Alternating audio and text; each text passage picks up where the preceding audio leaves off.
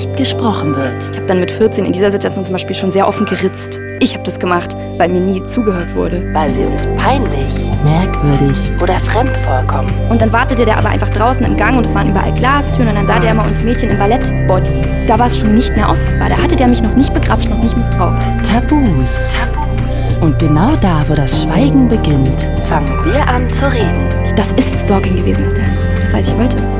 Aber ich kannte diesen Griff nicht und demzufolge auch nicht, dass das nicht cool ist. Mhm. Sondern was mir gespiegelt wurde von meiner ganzen Family war dann, freu dich doch, dass dich jemand so liebt.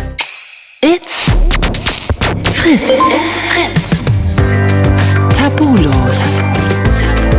Sprechen, worüber man nicht spricht. Mit Claudia Kamit. Herzlich willkommen und ich freue mich echt so sehr.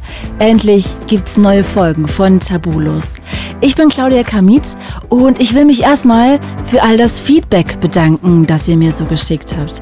Was mich wirklich berührt hat, war, dass mir einer von euch geschrieben hat, ein Mann, dass er seit vielen Jahren nicht mehr geweint hätte und dass er im Auto die Folge mit dem Sternenkind gehört hat und ihm zweimal die Tränen kamen. Oder mir hat jemand, der auch jung und leider sehr krank ist, geschrieben, dass er durch die Folge mit Erik und dem Hirntumor nochmal neue Kraft schöpfen konnte. Mir hat sogar eine Lehrerin geschrieben, die meinte, sie hätte schon einige Folgen ihren Schülern empfohlen. Das fand ich auch echt toll. Also danke für all eure Zeilen. Es bleibt natürlich dabei, ich rede in jeder Folge mit einer anderen Person über das Tabuthema, das ihr Leben bestimmt. Heute reden wir über eines der, wie ich finde, furchtbarsten Tabuthemen überhaupt, sexuellen Missbrauch. Daher, Achtung, es geht gleich um sexualisierte Gewalthandlungen und was bis heute die Folgen für die Betroffene waren.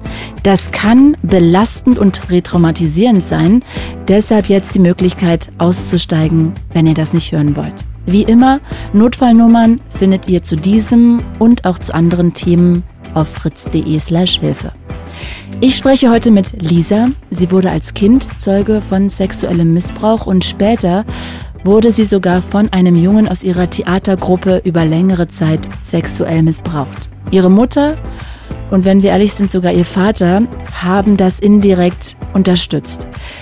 Das wird also wirklich gleich eine sehr auffühlende Geschichte. Natürlich möchte ich gleich erstmal hören, wie sich das alles angebahnt hat. Ich möchte gerne erfahren, wie sie sich selber erklärt, dass ihre Eltern sie nicht unterstützt haben, wieso das unter den Tisch gekehrt wurde und natürlich interessiert mich auch, ob sie denn heute in der Lage ist, eine ganz normale, liebevolle Beziehung zu führen.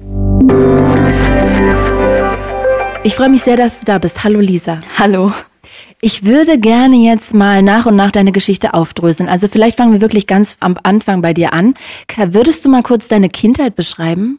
Ich glaube, ich habe mich das auch oft gefragt, ja, wo fängt das jetzt genau an? Fängt es jetzt bei meinen Eltern an oder bei mir? Aber meine Story fängt an im wütenden Nachwendeosten. Also ich habe das immer so wahrgenommen. Mhm. Ähm, ich bin in Leipzig aufgewachsen und in einem sogenannten Brennpunktviertel. Mhm. Okay, also das heißt, du kommst aus einer Gegend, wo so Aggression in der Luft lag mhm. und da bist du so reingeboren worden. Wie war das dann so in euren eigenen vier Wänden? Wie hast du das da erlebt, deine Kindheit? Ähm, ich blicke da manchmal so rätselhaft drauf zurück. Also weil das Ding bei meiner Familie ist, wir sind ein Akademikerhaushalt. Okay. Das also finde ich selber auch heute noch eigentlich interessant. Wie wie kann es denn da so passieren? Aber also meine Mama hat einen Doktortitel. Mhm. Ja, die ist gebildet, die kann sich ausdrücken. Aber hallo. Ähm, mein Vater war früher mal Schriftsteller. Okay. Also das ist eigentlich, und ich glaube, das hat was mit der Wende zu tun. Also meine Eltern sind arbeitslos geworden durch die Wende und dann, ähm, ich bin zur Wende gerade geboren worden. Das heißt, dann sind die, glaube ich, aus diesem Grund in dieses Viertel. Und ich glaube, das hat auch was damit zu tun, dass meine Eltern selbst aus sehr schwierigen Haushalten kommen und aus Armut kommen. Dass das für die dort sich, glaube ich, vertraut angefühlt hat. Die haben das, glaube ich, nicht so krass wahrgenommen tatsächlich. Ist ja auch plausibel dann. Ja, und dann hatte das aber auch was von ein bisschen, also bei meiner Mutter habe ich das eher erlebt, so wir sind hier ja die Guten. Also wir sind hier die Perlen im Assi-Viertel. Okay. So, das habe ich wirklich so wahrgenommen und auch selber manchmal gedacht, wir sind reich, weil wir Tischdecken haben oder so. Also ich habe auch eine Weile so fast mit Mitleid auf die anderen Haushalte geblickt. Wie waren denn deine Eltern so Ja. als Eltern? Also meine beiden Eltern waren total depressiv. F- Ich würde sagen, von meiner Geburt an, das muss vorher schon gewesen sein, also schwer depressiv. Ähm, mein Vater war ein sehr rätselhafter Mann. Also der war, wir nannten ihn Hausgeist. Hausgeist. Ja, also es war teilweise so, also gerade in meiner Kindheit habe ich mir mit meiner Schwester ein Zimmer geteilt und mein Vater hat ein eigenes Zimmer. Und es war auch spürbar, dass der das braucht, weil sonst rastet der aus. Und der ist nie gegenüber, äh, uns Kindern gegenüber handgreiflich geworden, aber es schwang mit, dass der das Zimmer braucht. Und wenn man den reizt, könnte das passieren. Es ist nie passiert, aber auch da war die Spannung immer krass da. Und mein Vater hat ähm, eigentlich eher wie ein Teenager bei uns gelebt. Also der hat immer lange gepennt. Also der hat echt so die Familie so ein bisschen gemieden und er wollte auch keine Kinder. So. Das, Ist aber auch hart, oder? Das zu wissen? ja, muss ich auch sagen, ich frage mich auch, warum meine Mutter uns das erzählt hat. Also meine Mutter ist halt sehr manipulativ. Also die hat, ich würde jetzt, ich mache mal so eine laxe Diagnose, die ist auf jeden Fall gestört. Die hatte, also neben ihrer Depression hat die andere Sachen am Laufen, ja. Und die hat das immer sehr gerne, also meine Mutter hat das auch direkt uns gegenüber geäußert. Also ich habe noch eine Schwester, wir sind zwei Mädchen. Und sie braucht die für sich, hat sie gesagt. Also sie will für sich eine Familie. Sie will jemanden, der sie lieb hat. Ah, sie hat euch bekommen, damit ihr sie liebt, Genau. damit ihre, ihr Liebeskonto aufgefüllt Ja, wird. genau. Aber nicht euretwegen, sondern eigentlich eher seinetwegen. Voll. Also die, hat, die hat uns auch beide gar nicht als eigene Menschen je gesehen. Als Menschen mit einem eigenen Gedanken, mit eigenen Gefühlen, mit irgendeinem eigenen. Es gab das gar nicht, dieses eigene. Das durfte man gar nicht haben. Und es war bei mir so, ich bin anders vom Temperament als meine Schwester. Wir sind einfach verschieden. Und ich habe meine Mutter schon immer getriggert. Und ich würde sagen, ich war gar kein nerviges Kind. Ich war halt einfach, hm, ich habe halt immer so den Elefanten im Raum halt angesprochen. Ich habe oft gefragt, warum wohnen wir hier? Warum macht ihr da nichts? Warum ist das hier so? Warum haben wir uns hier nicht lieb? Warum lacht der Papa nie? Also so eigentlich die Fragen, die total berechtigt sind, da zu stellen. Neugierde ist ja auch einfach normal, ne? Ja, und ich hatte aber auch, ich kann mich daran erinnern, so ein klares, also so ein bisschen Entitlement für eine Antwort. Also so, ich bin jetzt hier, jetzt seid auch mal ein Gegenüber hier in diesem Scheißviertel. Also so, ähm, ja, das habe ich immer so erlebt, dass irgendwie meine Eltern kein Gegenüber waren. Die waren mit sich, die hatten ihren Kummer, das haben die auch immer erzählt und wir wurden eher so trainiert, viel Mitgefühl mit unseren Eltern zu haben. Also immer zu wissen, wir müssen dankbar sein, weil die wurden ja geschlagen, wir werden ja nicht geschlagen. Ich habe süße Kleidchen und so besser wird's nicht und da soll man jetzt auch mal dankbar sein. Und meine Mutter hat sehr früh angefangen, so ein Konto einzufinden. Also wir müssen auch immer Sachen zurückgeben und die Zahl, also die Ware war halt emotional. Also es ging um Kümmern. Es Also es wurde aufgewogen. ja alles, ja. Ich also, mach was für dich, dann musst du doch jetzt auch irgendwas für mich ja, tun. ja. Das war also manchmal einfach nur so Haare krabbeln oder so. Da hat meine Mutter dann geheult und ich musste sie so kämmen, dann bis es ihr besser geht oder so. Aber es ging eigentlich nie, es ging nie um mich und die hat das auch gar nicht gesehen. Aber eigentlich ist es ja andersrum, ne? Das klingt ja, als wärst du die Mutter deiner Mutter, wenn Ja. du sie trösten musst. Also natürlich ist es auch mal ein Teil von einem Kind, aber eigentlich ist ja, müsstest du ja die Haare gekrabbelt kriegen, wenn du traurig bist und Ja. sie das nicht einfordern, wenn sie traurig ist. Ja. Aber also ich kann mir das nur so erklären, wenn du halt traumatisiert bist und es nicht auf die Kette gekriegt hast. Dein eigenes Trauma. Die hat mich nicht als Kind gesehen. Gar nicht. Sondern als mir- Erwachsenen. Ja. Also wir waren mal auf einer Radtour, da war ich acht oder neun und da hat meine Mutter mir so, also wie eine Auszeichnung fast so ausgesprochen. Es war so eine Rede, meine Mutter hat immer Reden gehalten. Es war nie ein Dialog, es waren so Monologe. Und da habe ich so erfahren, ich bin schon wie eine erwachsene Frau. Ich bin, mit mir reden ist ja wie mit einem Psychologen reden, hat die zu mir gesagt. Da denke ich heute manchmal, also es ist grotesk eigentlich. Ja, es zeigt dir auch, in welche Rolle du da gedrängt wurdest, ne? Und das Schlimme war, am Anfang habe ich aber noch gedacht, also ich habe das noch ummünzen können in Liebe. Also ich dachte, ich bin wertvoll. Das habe ich so daraus abgeleitet. Also Äh, Bist du ja auch, aber inwiefern hast du das dann, also für dich fälschlicherweise abgeleitet? ähm, na, dass es ja nicht um mich als Mensch geht, sondern um meine Position. Also meine Position war für meine Mutter wertvoll. Und ich habe eine Zeit gedacht, so, also manchmal war ich stolz, dass ich reifer bin als andere Kinder. War ich gar nicht, aber das habe ich so irgendwie manchmal, also nicht so mit geschwellter Brust, dachte, ja, ich bin schon wie eine Erwachsene. Okay, also sie hat das quasi so gedreht, als wäre das was sehr, sehr Positives, was ja aber eigentlich zeigt, dass sie dir auch ein Stück Kindheit weggeraubt Auf hat. jeden Fall, auf jeden Fall. Das heißt, bei euch lag auch Aggression zu Hause in der Luft. Dein Papa hat eigentlich irgendwann mal gesagt, er wollte euch auch gar nicht. Deine Mama war auch vorrangig mit sich beschäftigt und hat euch eigentlich auch nur bekommen, damit ihr macht, dass es ihr besser geht. Ja. Ihr wurdet direkt irgendwie so in die Erwachsenenrolle gezwungen. Also das ist ja schon erstmal so eine sehr problematische Familienkonstellation. Und dann kommt jetzt auch noch so mit dieses schlimmste Thema überhaupt rein, sexueller Missbrauch. Kannst du dich erinnern, was so deine früheste Erinnerung an sexuellen Missbrauch ist? Ja, ich, ich glaube wirklich, die allerfrüheste Erinnerung ist, da war ich auch Grundschulalter. Ich glaube so zweite Klasse, so sechs oder sieben. Und ich bin irgendwie von der Turnhalle, also Turnhalle und Hort, das war gleich nebeneinander. Und ähm, Wissen Leute, also ich komme aus dem Osten, was ein Hort ist. Also so. ein Hort ist etwas, wo man nach der Schule noch hingegangen ist, wo man betreut wurde und wo man Genau, Hausaufgaben machen genau. konnte, wo man spielen konnte und danach ist man erst nach Hause gegangen. genau, ja. Ich weiß nicht, ob das jeder weiß. genau. Und ähm, da gegenüber, gegenüber von meiner Grundschule war auch eine Förderschule. Ja.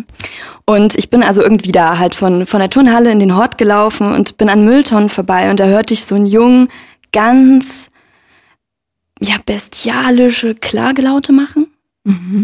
Und ich habe gehört, dass das kein Spaß ist, dass der Schmerzen hat. Und das war aber auch, also es war ein Geräusch, das ich nicht kannte. Ich konnte das nicht zuordnen, weil ich habe auch gehört, das ist wie Weinen, aber schlimmer. Und ich bin dann so vorsichtig hin und musste aber mich gar nicht krass verstecken. Es war wirklich offen. Und da habe ich gesehen, also er war nackt und wurde von seinem Bruder, ich kannte die beiden Jungs, die haben bei uns im Block gewohnt. Die gingen aber nicht auf meine Schule, aber ich kannte die. Ich weiß, dass es Brüder sind. Und da wurde der Jüngere vom Älteren gerade anal vergewaltigt. Oh Gott, oh Gott, oh Gott, oh Gott, oh Gott. Oh, oh, okay, damit habe ich jetzt nicht direkt gerechnet. Das ist so, oh, alter Schwede.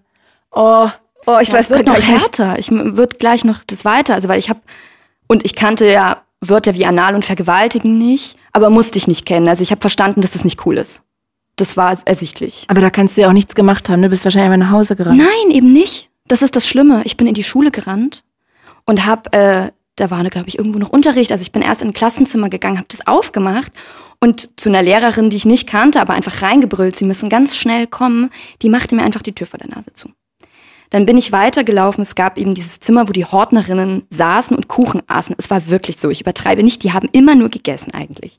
Die wollten ihre Ruhe, ja. Und da habe ich nun geklopft und irgendwann machte eine auf und die kannte ich.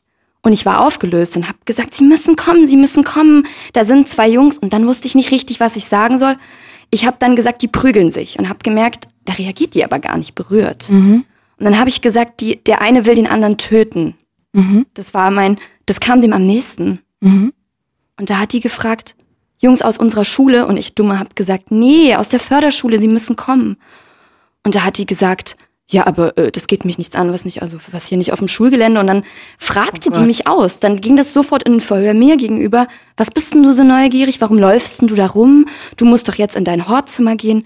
Und es passierte nichts. Und das ist die krasse Brutalität daran. Also das ist noch brutaler als der Missbrauch, der passiert, ist, das war, da kann ich einen Arsch voll- Wegsehen so. Voll.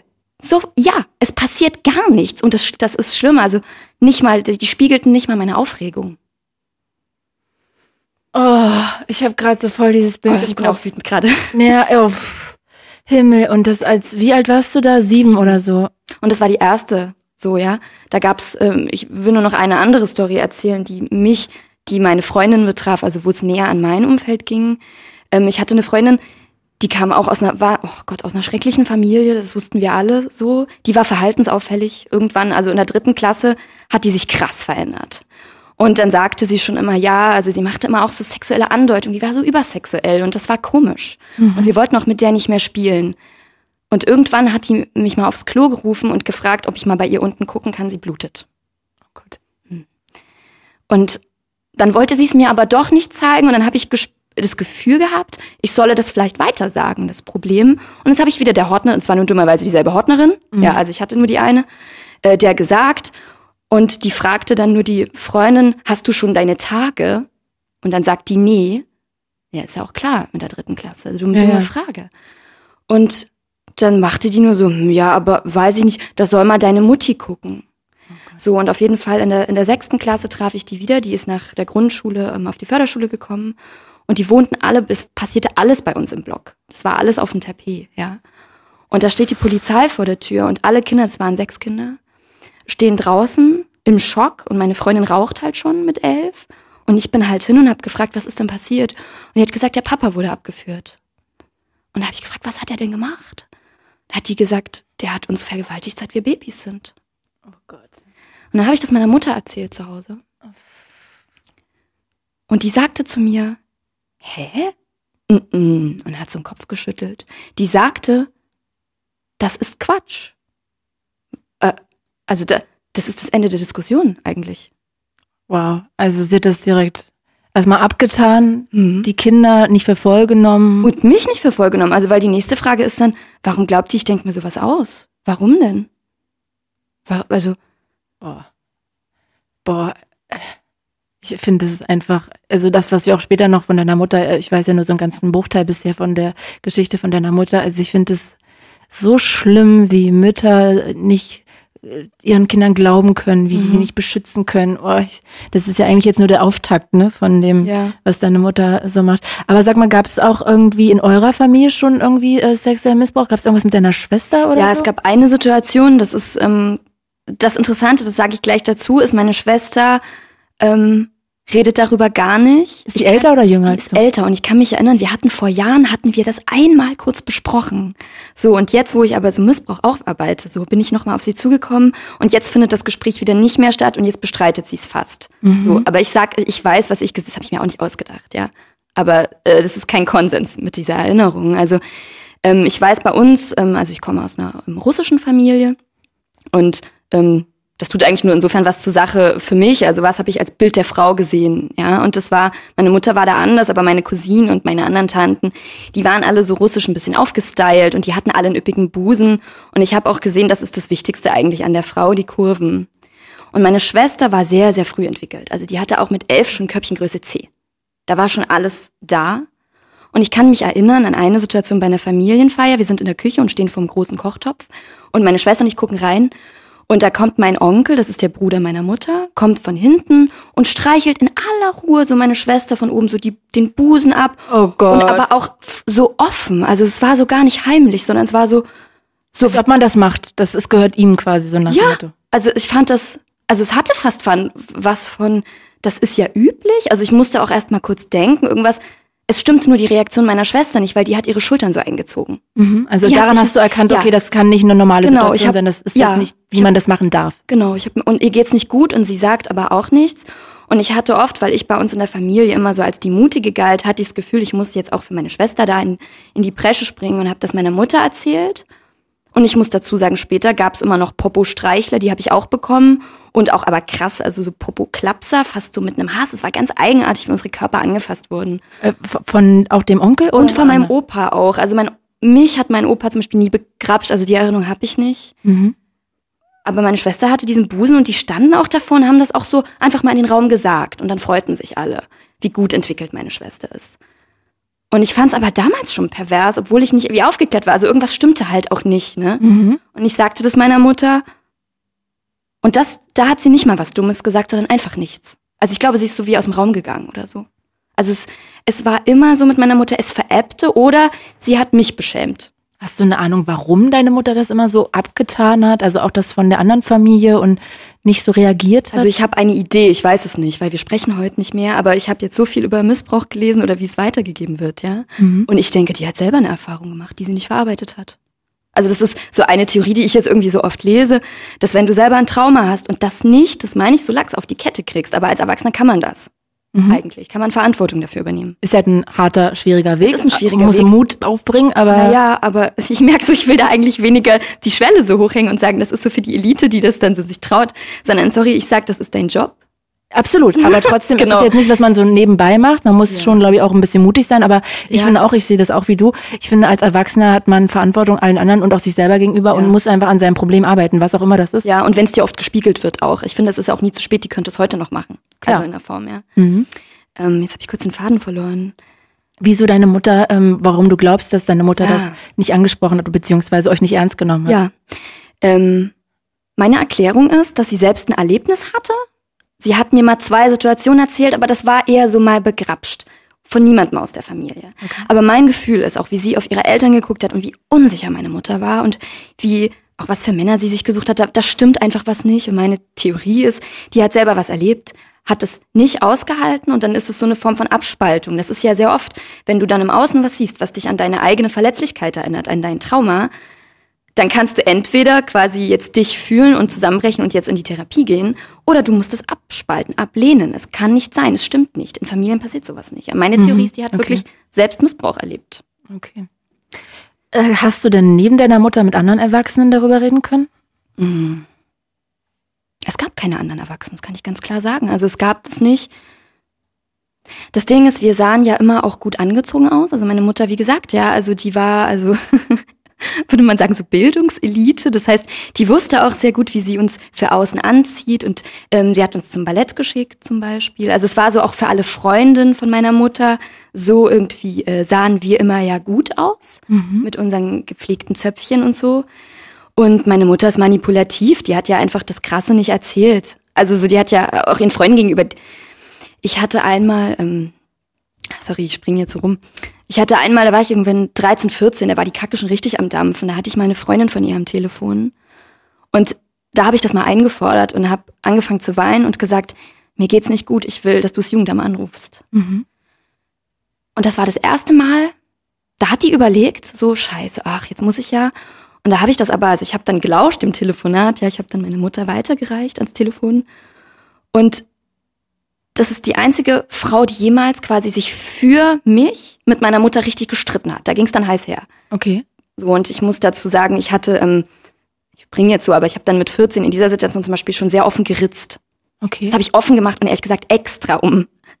Um also nach außen zu zeigen, ist Nur, nicht alles ich habe das nicht gemacht, wie manche so sagen. Sie machen das für sich, um sich zu spüren. Ich habe meine Panik die ganze Zeit gespürt, sondern ich habe das gemacht, weil mir nie zugehört wurde. so ein Hilferuf nach dem Ja. Motto, deine Mutter hat alles nach draußen so getan, als wäre alles schön Ja. und heile Familie und ihr seid hübsch angezogen und alles ist gut.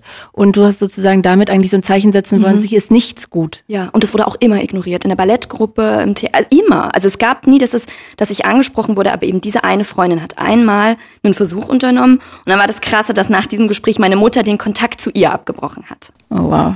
Ja. Aber ansonsten gab es das wirklich gar nicht, dass es Ansprechpartner gab. Also du warst da komplett auf dich alleine gestellt Ja. mit deiner Schwester, die auch nochmal, hast du ja auch erzählt, eher etwas ruhiger war. Das Mhm. heißt, du warst ja eigentlich eher der Part, der so alles gemacht hat und der für Aufruhr irgendwie gesorgt hat. Jetzt bist du aber auch selber dann irgendwann ein Opfer von sexueller Gewalt Mhm. ja. geworden, von sexuellem Missbrauch. Kannst du das mal erzählen? Ich glaube, das hatte irgendwas mit deiner Theatergruppe zu Genau, also ich war so, ähm, es war so, also ich hatte auch keine richtigen Freunde. Ich wurde einfach gemobbt in der Schule. Ich habe das nie richtig so zusammenbekommen, aber irgendwie, ich hatte irgendwie, konnte diese Freundschaften nicht oder dieses Bindungsverhalten, irgendwie haben mir da Sachen gefehlt. Ich habe das, oder es war einfach in dem Viertel auch nicht cool, keine Ahnung. Also mein Gymnasium später war auch dann da. Es waren immer dieselben Kinder sozusagen, ja. Aber ich war halt wahnsinnig einsam, unfassbar einsam, wahnsinnig isoliert. Und dann gab es irgendwann habe ich mitbekommen, es sind so, gibt Sozialarbeiter, in diesem Brennpunktviertel kommt natürlich die soziale Arbeit dann irgendwann hin und macht dann hier Shishi mit den Kindern. Und ähm, da gab es eine Theatergruppe, die war kostenlos und da bin ich einfach mal hingegangen. Und da, das fand ich so geil für mich einfach. Also ich hatte Texte vorgegeben, ich musste also nicht schüchtern überlegen, sondern man konnte dann das gestalten, die haben einem geholfen. Und es gab andere Kinder, die Außenseiter waren in so einer Theatergruppe. Es war so nerdig eigentlich. Und ich fand das total klasse und weiß, ich muss dahin. Also das, das ist es jetzt für mich. Und ich habe mich dann quasi jeden Tag irgendwo eingeschrieben, damit ich nicht zu Hause bin. Das war mein Rettungsanker eigentlich da. Wie so eine Flucht. Ja. Und das Krasse war, also das war so eine, für mich so eine sensible Situation, weil ich habe das erste Mal irgendwo dazugehört und auch das erste Mal so ein bisschen warme, erwachsene, coole Sozialarbeiter so um mich gehabt irgendwie. Ähm, die haben uns auch nie privat irgendwas gefragt, aber es war schon, dass ich das Gefühl hatte, ich komme so näher am nächsten irgendwie mit Menschen, mit Erwachsenen.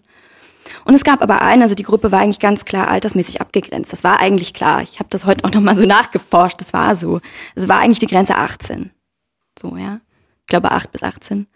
Und es gab aber immer mal so Ausnahmen. Also es gab eben einen Jungen, äh, Peter hieß er, der kam aus einer unfassbar, ähm, der hatte eine tragische Kindheit, tragische Familie. Und die Sozialarbeiter hatten so, der war so das Projekt für alle. Inwiefern? Dass Das sie den auf Projekt- den richtigen Dampfer kriegen. Ja, ja, wir bringen Heilung über die Assis. Das, das ist sehr zynisch. Das hatte, es war nicht nur so, ja. Mhm. Aber das hatte bei dem was von, weil der hätte nicht mehr da sein dürfen, aber da wurde die Ausnahme gemacht. Okay, also die, die wollten Weil- den retten, das war das Die Projekt. wollten ihn retten und das Ding war, der war auch ein bisschen äh, in der Reife zurückgeblieben. Und irgendwie war das dann so die Rechtfertigung. Dann darf ja dieser, der war dann schon erst, also als ich dazu kam, war der schon 20. Wie alt warst du? Ich war 14 auf dem Wechsel zu 15 so. Und der war 20. Und der hatte aber dadurch, dass er mit Abstand dann der Älteste war, hatte der aber auch in der Gruppe irgendwie einen Stand. Und der war aber ganz eigenartig, dieser Typ. Also weil der war zurückgeblieben, trifft's nicht ganz, aber so von der Reife war er, emotionalen Reife. Der war aber zum Beispiel irgendwie auch super klug. So hatte eine eigenartige Spannung, aber das Krasse war, der war unfassbar verwahrlost. Also dem stand die Tragik und so das ganze Drama, das konntest du ablesen. So an dem. Und das hatte, mich hat das auch mit einer krassen Spannung erfüllt. Der hatte das, der hatte so ein Vibe, so um sich, der konnte manchmal so ein, ich sag's jetzt mal blöd, ein Amokläufer-Vibe auch haben. Also was, was mir Angst gemacht hat, was, was Was zutiefst Unberechenbares. Un danke. Unberechenbar trifft's. Das kann von total weich und ich bin hier der Arme, das kann so mit einem Schnipp umschlagen in was. Und aber zu den, also die Sozialarbeiter fanden den so toll, weil der war, wurde eloquent, der blühte halt in der Gruppe auf und ich glaube, der sollte auch so als Idol irgendwie herhalten oder ihr könnt es erreichen, wenn ihr wollt, egal wo ihr herkommt. Es hatte so einen Anstrich. Okay. Und ähm, ich erzähle einfach weiter, ja. Ja, ja. Erzähl mal, ja. Ich würde ja gerne wissen, wie eure Geschichte war. Quasi. Ja, und ich kann mich erinnern, es gab dann immer so Theaterfahrten und äh, auf der ersten Theaterfahrt, ich würde sagen, heute, der sah mich und pickte mich. Also, äh, nee, wählte mich aus. Mhm. Das habe ich gespürt. Und das fand ich nicht cool, weil der, also der war ja verwahrlost. Das war für mich das, was herausstach. Also, Also du mochtest den auch einfach erstmal gar nicht. naja, mögen. Ich habe das gar nicht so, ich wollte ihn nicht, der hat gestunken, ich sag mal. Okay. Man nannte ihn Stinkepeter. Und den nannte man nicht ohne Grund so. Und das war wirklich bemerkenswert, wie man so stinken konnte. Der hat nach Schweiß gestunken, nach Fußschweiß. Oh, der war immer ungewaschen. Wirklich. Also der hat immer fettige Haare. Das war so ein, und dann war der auch mal nett, der hat die best formuliertesten Witze gebracht, die ich je gehört habe. Aber es war immer so, so ein Widerspruch. Und dann war das Komische, ich hatte schon das Gefühl, ich darf das aber gar nicht so zeigen, weil ich war schon so trainiert ins, ins, ins überbordende Mitgefühl immer mit anderen zu gehen. Es war so, deswegen habe ich das, glaube ich, auch am Anfang nicht gleich, ich bin nicht gleich offen weggegangen und habe die Augenbraue gezogen, sondern ich glaube, ich wollte auch ein bisschen die Gute sein oder irgendwie Klar, der sollte ja auch gerettet werden und du musst ja dann mitretten wahrscheinlich. Dank, ne? ja, ja, irgendwie spürte ich halt auch so, das war, und auch keiner setzte dem so eine Grenze. Und jetzt kam der immer zu mir und vielleicht auch, weil ich die Neue war und auch, weil ich, glaube ich, eine Verzweiflung auch selber ausgestrahlt habe irgendwie oder so eine Unsicherheit.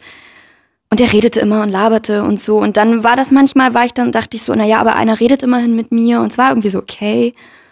Und ich kann mich erinnern, das erste Mal, der wollte dann, sag mir mal deine Adresse, ich besuche dich. Und ich habe gesagt, ich gebe dir meine E-Mail. Ich gebe dir meine E-Mail-Adresse. Es war auch so, ähm, wir hatten damals nicht wirklich Internet und es gab auch, ich hatte auch keinen eigenen Computer. Also E-Mail war für mich auch eben nicht wie heute sowas, wo ich auch das Gefühl habe, ich bin immer erreichbar. So, ich hatte kein Smartphone. Das war dann so 2004, ja. Ähm, und das war für mich irgendwie so wie Brieffreundschaft. Also so, da kann man, muss man nicht antworten, dachte ich so. Aber er ist mir erstmal vom Arsch. Und dann schrieb der und beim E-Mail-Kontakt war es dann so, dass ich es dann mochte, dass mir jemand zuhört. Das habe ich das erste Mal erlebt. Der hat mich total wie fast umsorgt. Und per E-Mail war das dann wieder wie in meiner Vorstellung, als ist das jetzt was Anonymes. Dann habe ich vergessen, wie der stinkt und wie ich mich unangenehm eigentlich mit dem fühle. Also ich habe okay. dann irgendwann zum Beispiel gerne mit dem gechattet. Ich mochte das, dass der, es war der Einzige, der mein Freund sein wollte und der mich gefragt hat, wie ist denn dein Alltag? Oh Gott, was machen die in der Schule mit dir? Ist ja schrecklich. Und das hat sich gut angefühlt. Und das Irritierendste war der Punkt, als der auf einmal anrief. Meine Mutter sagte, hier ist ein Peter am Telefon. Ich dachte, woher hat denn der meine Nummer? Ja, die haben mir die Sozialarbeiter gegeben. Und da kann ich mich, kann mich an das Bauchgefühl erinnern. Das fand ich nicht cool. Aber ich habe auch da mit 15 mich nicht getraut, irgendwie äh, brüllend auf die Erwachsenen zuzukommen und zu sagen, das dürft ihr doch gar nicht oder so. Ich, es hat sich so angefühlt, die, als wollen die das unbedingt, dass wir irgendwie jetzt uns befreuen oder. Dann haben wir so telefoniert und dann wollte ich immer auflegen und irgendwie moderierte ich den ab am Telefon. So, meine Mutter, das war jetzt das erste Mal, dass ein Mann angerufen hat. Meine Mutter mit Riesenohren, mit Riesenlauschern, die hörte das. Und die hat mir eine Standpauke gehalten, wie ich mit ihm geredet habe. Du bist so arrogant Männern gegenüber, das darfst du nicht sein. So ein netter Herr, ach, laden wir den doch mal ein, das ist ein Schatz und du solltest dich freuen. Gott. Und ich dachte mir, naja, einladen passiert auf jeden Fall nicht, ne?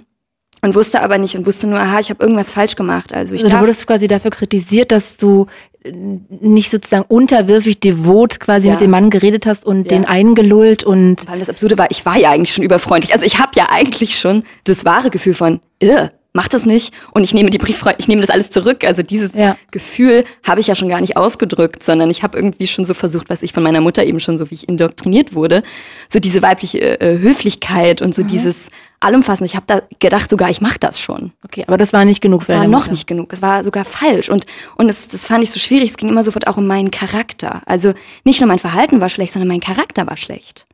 Sagte deine Mutter. Ja, du bist arrogant und undankbar. Das waren die, die Schlagworte. Und arrogant, das habe ich immer mit mir gar nicht zusammengekriegt, weil ich war nicht arrogant und ich habe auch nicht Menschen gehasst. So.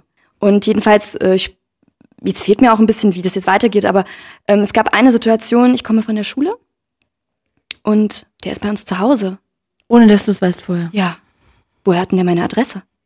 Also ich weiß noch, an dieses, da bin ich auch gar nicht gleich in Wut oder Entsetzen gekommen. Ich war so in so einem, äh, ich komme nach Hause und der ist schon in der Wohnung, aber so gerade erst vor fünf Minuten rein oder so. Und meine Mutter war schon sauer auf mich, weil ich den Beruf nicht, äh, die, den Besuch nicht angekündigt habe. Mhm. Aber es war ja gar keine Verabredung. Ja, ja, klar. Dann habe ich gefragt, hä, was? Aha. Äh, und ich hatte noch nie Besuch. Also es war so, ich durfte nicht mal Freundinnen zu Besuch haben. Ich kannte nicht mal, wie man das macht. Mit 15 hatte ich nie Freunde zu Besuch. Ich wusste nicht, wie man sich verhält, was man jetzt muss, soll. Weil du es auch nicht durftest. Nein. Also du hast jetzt, du hattest nicht so viele Freunde, aber du hättest auch gar keinen mit Ich nach hätte Hause gar nicht bringen dürfen. gedurft, genau, ja.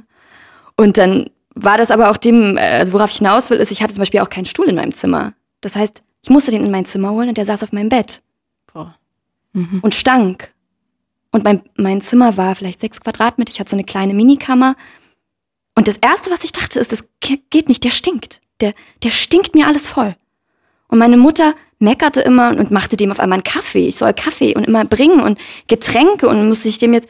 Und ich dachte so, ich komme aber gerade aus der Schule. Ich habe noch gerade nicht mal überlegt, ich will eigentlich Hausaufgaben machen. Geh weg oder ich will nicht, dass du hier.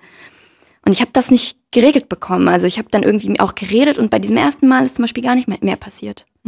Aber da hatte der den Fuß In der Tür. ja. Mhm. Und ab dann ging der nie wieder.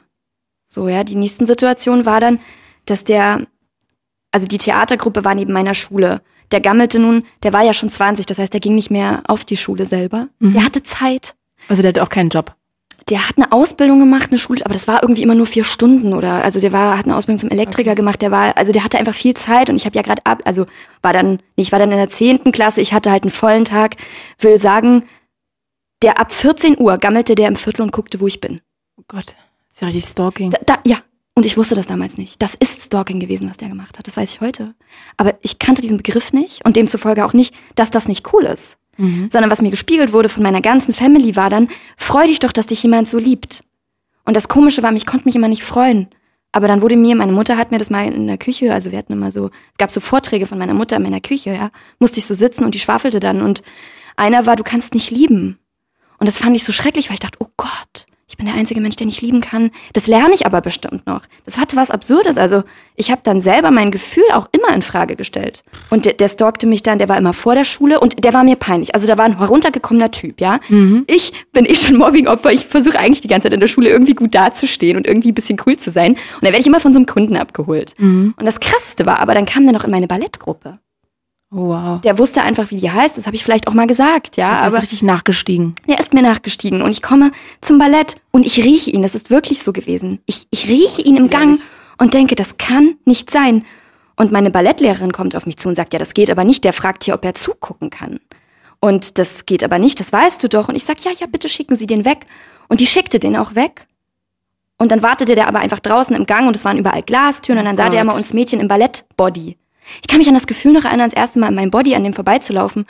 Und, und da war es so eigentlich, da war es schon nicht mehr aushaltbar. Da hatte der mich noch nicht begrapscht, noch nicht missbraucht. Ab da war schon, äh, der soll mich nicht angucken, der soll hier das alles nicht, das soll alles nicht sein.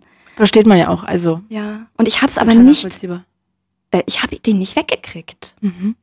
Ich habe den nicht, weil ich habe kann mich dann auch, also was ich jetzt erzähle, ich kann mich erinnern, es gab dann die Gespräche, wo ich gesagt habe, ruf nicht mehr an, ich mag das nicht. Ich habe am Anfang vielleicht noch weicher die Ausreden gebracht, gesagt, ich habe keine Zeit und dann war der trotzdem da. Aber irgendwann habe ich gesagt, ich möchte es nicht.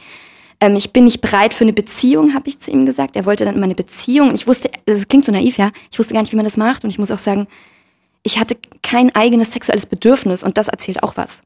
Es erzählt was, wenn ich mit 15 noch keinen Kuss hatte. Es erzählt mir was über mich.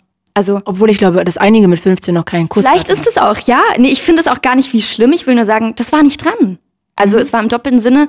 Und weil das nicht dran war, Du war hast aber nicht danach Ausschau gehalten quasi. ja, und dann war aber auch die Auseinandersetzung nicht damit dran, wie macht man denn das? Also, dass ich jetzt wie dann vielleicht zielgerichtet in Zeitschriften gucke oder sowas besonders mir einhole, wie geht denn Dating oder wie sind denn die ersten Schritte oder was muss man oder muss man nicht, sondern ich war wirklich noch eigentlich Kindlich. ja, ja. Und dann kann ich mich erinnern, dass ich dann an einem Punkt sogar dachte, das ist eine gute Idee, einer Sache, äh, ihm zuzustimmen, zu sagen, er darf sagen, dass wir miteinander gehen, aber ich habe wie mit einem Vertrag mit dem abgeschlossen. Ähm, du kommst nicht mehr jeden Tag. Du kommst nicht mehr zum Ballett. Nie wieder. Du holst mich nie wieder von der Schule ab. Es ist nicht mehr in der Öffentlichkeit, sondern wir gehen zu mir. Oh shit. Also du hast dich selber dann auch noch da Ich äh, hatte das Gefühl. noch mehr in die Bedrohung gebracht. naja, in die, Be also es klingt so, ich merke, ich habe da so, wenn ich das jetzt so sage, komme ich selber wieder in eine Form von, ich hätte Schuld. Für mich selbst, ja. Wenn ich sage, Okay, das war jetzt für Nee. mich auch blöd ausgedrückt. Ich Schuld hast du generell nicht. Ne? Genau, also ich das ist ja nicht deine aber- Schuld, dass der das macht. Das ist ja seine. ich glaube auch nicht mal, dass du das denkst, aber die Reaktion habe ich oft bekommen, wenn ich darüber rede.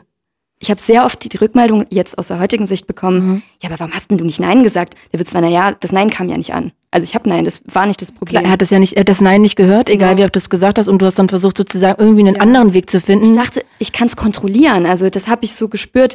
Ich dachte, es ist ein guter Weg, eine Kontrolle über eine Situation zu gewinnen, wenn ich sage, okay, wir treffen uns, ich höre dir dann zu ähm, und du darfst angeben mit mir. Du darfst sagen, ich bin mit der Süßen aus der Theatergruppe zusammen. Das darfst du machen. Wir zeigen uns nicht vor anderen Leuten und du fingerst mich auch nicht am Theater an und da reden wir nicht miteinander. Also ich habe so, das hat sich wie eine Du wolltest das aus der, aus der Öffentlichkeit sozusagen in die eigenen vier Wände bringen. in die vier Wände. Das du wusstest ja natürlich auch nicht, dass der dann noch mehr Nee, über diese äh, Grenzen aber gehen wird. Es, es waren zwei Punkte. Ich habe sogar es erstmal reduziert bekommen. Mhm. Das war das Krasse. Also es war diese Omnipräsenz war das Schlimme, dass ich teilweise dann auch wirklich wie paranoid war, ja.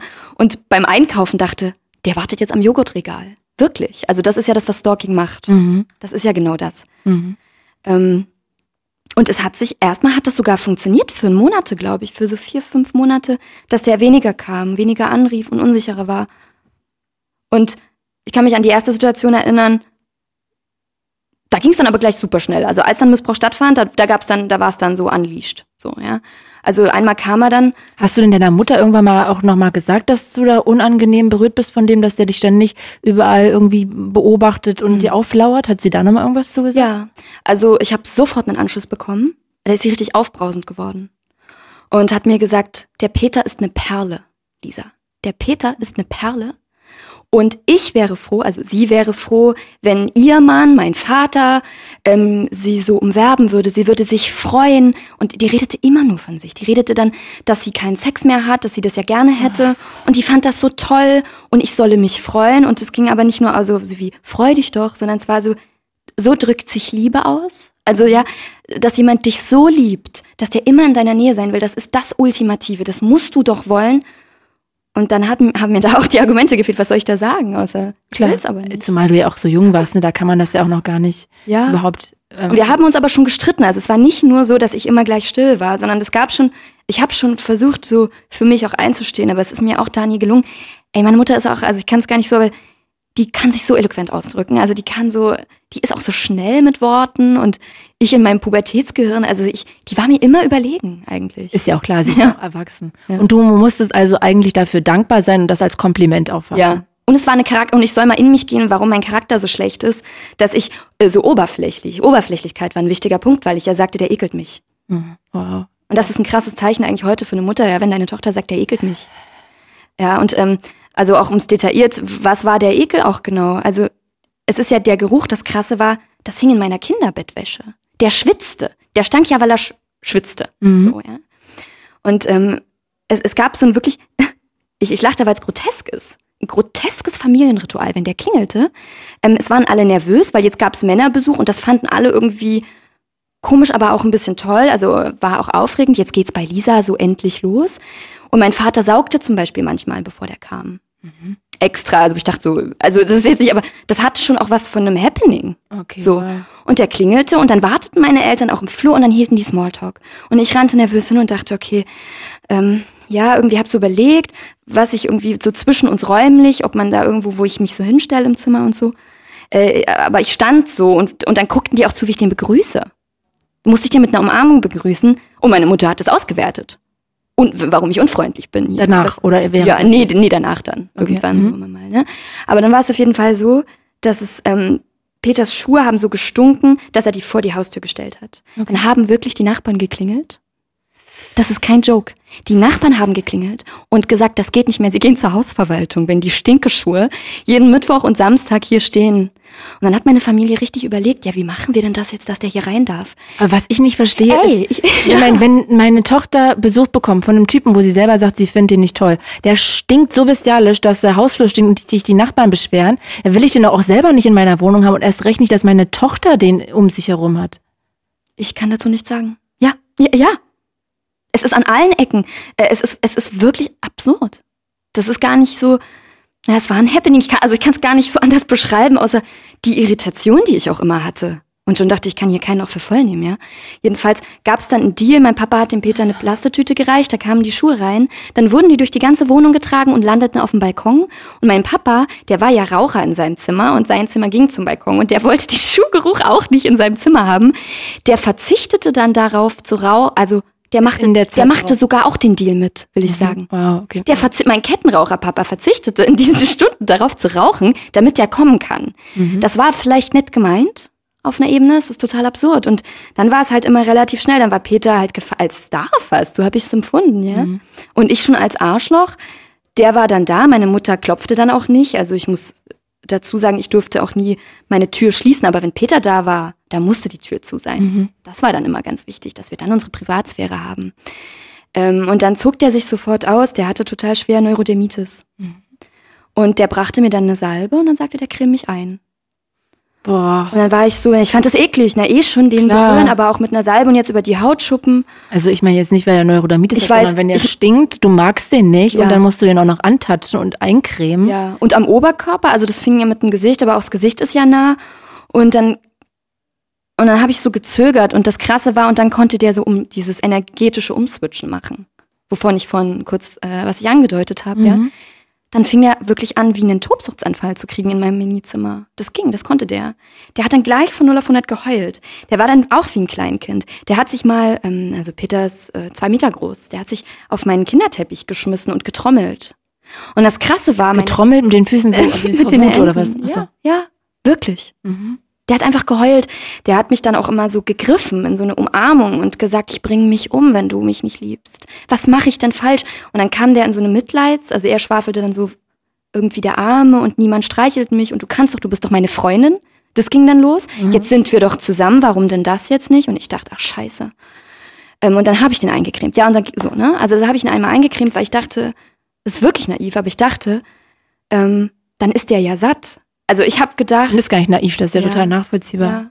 Also ich wollte dann Also eigentlich, gerade wenn man so jung ist. Ne? ich wollte immer das es wegmachen. Ich wollte es einfach nur wegmachen. Es hat dann so dazu Du wolltest geführt, so hinter dich bringen. ja, es hat dazu geführt, dass ich irgendwann gar nicht mehr diskutiert habe. Mhm. Ich glaube, es gab Momente, da habe ich die Creme mal selbst aus dem Rucksack genommen, damit wir gleich zur Sache kommen. Damit das Schlimmste sozusagen weg ja, ist. ja. Und ich wusste, wenn er hat, was er will, geht der auch wirklich dann. Also so fing das an, dass ihr euch körperlich ähm, Mhm. Ja. nahe gekommen seid. Aber es ging ja dann noch weiter. Genau, die nächste Situation ist, an die ich mich erinnere, die war für mich schon nicht auszuhalten.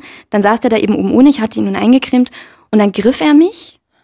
Es war immer so, er saß auf meinem Bett und ich stand ihm gegenüber, hinter mir war schon der Schrank, also da war das Zimmer schon zu Ende. Ja, ich wollte mich immer nicht neben ihn setzen. Und dann griff er mich, setzte mich auf seinen Schoß und war so total schnell dabei, unter meinen BH zu kommen und an meinen Nippeln auch richtig zu spielen. Boah.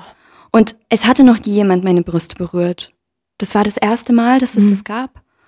Und da war ich so geschockt und ich kann mich aber, das weiß ich, da gab's richtig wie ein kleines Handgemenge. Das war zart, das war, ich war nicht gleich aggressiv geworden. Ich hatte diese Energie nicht gleich zur Verfügung.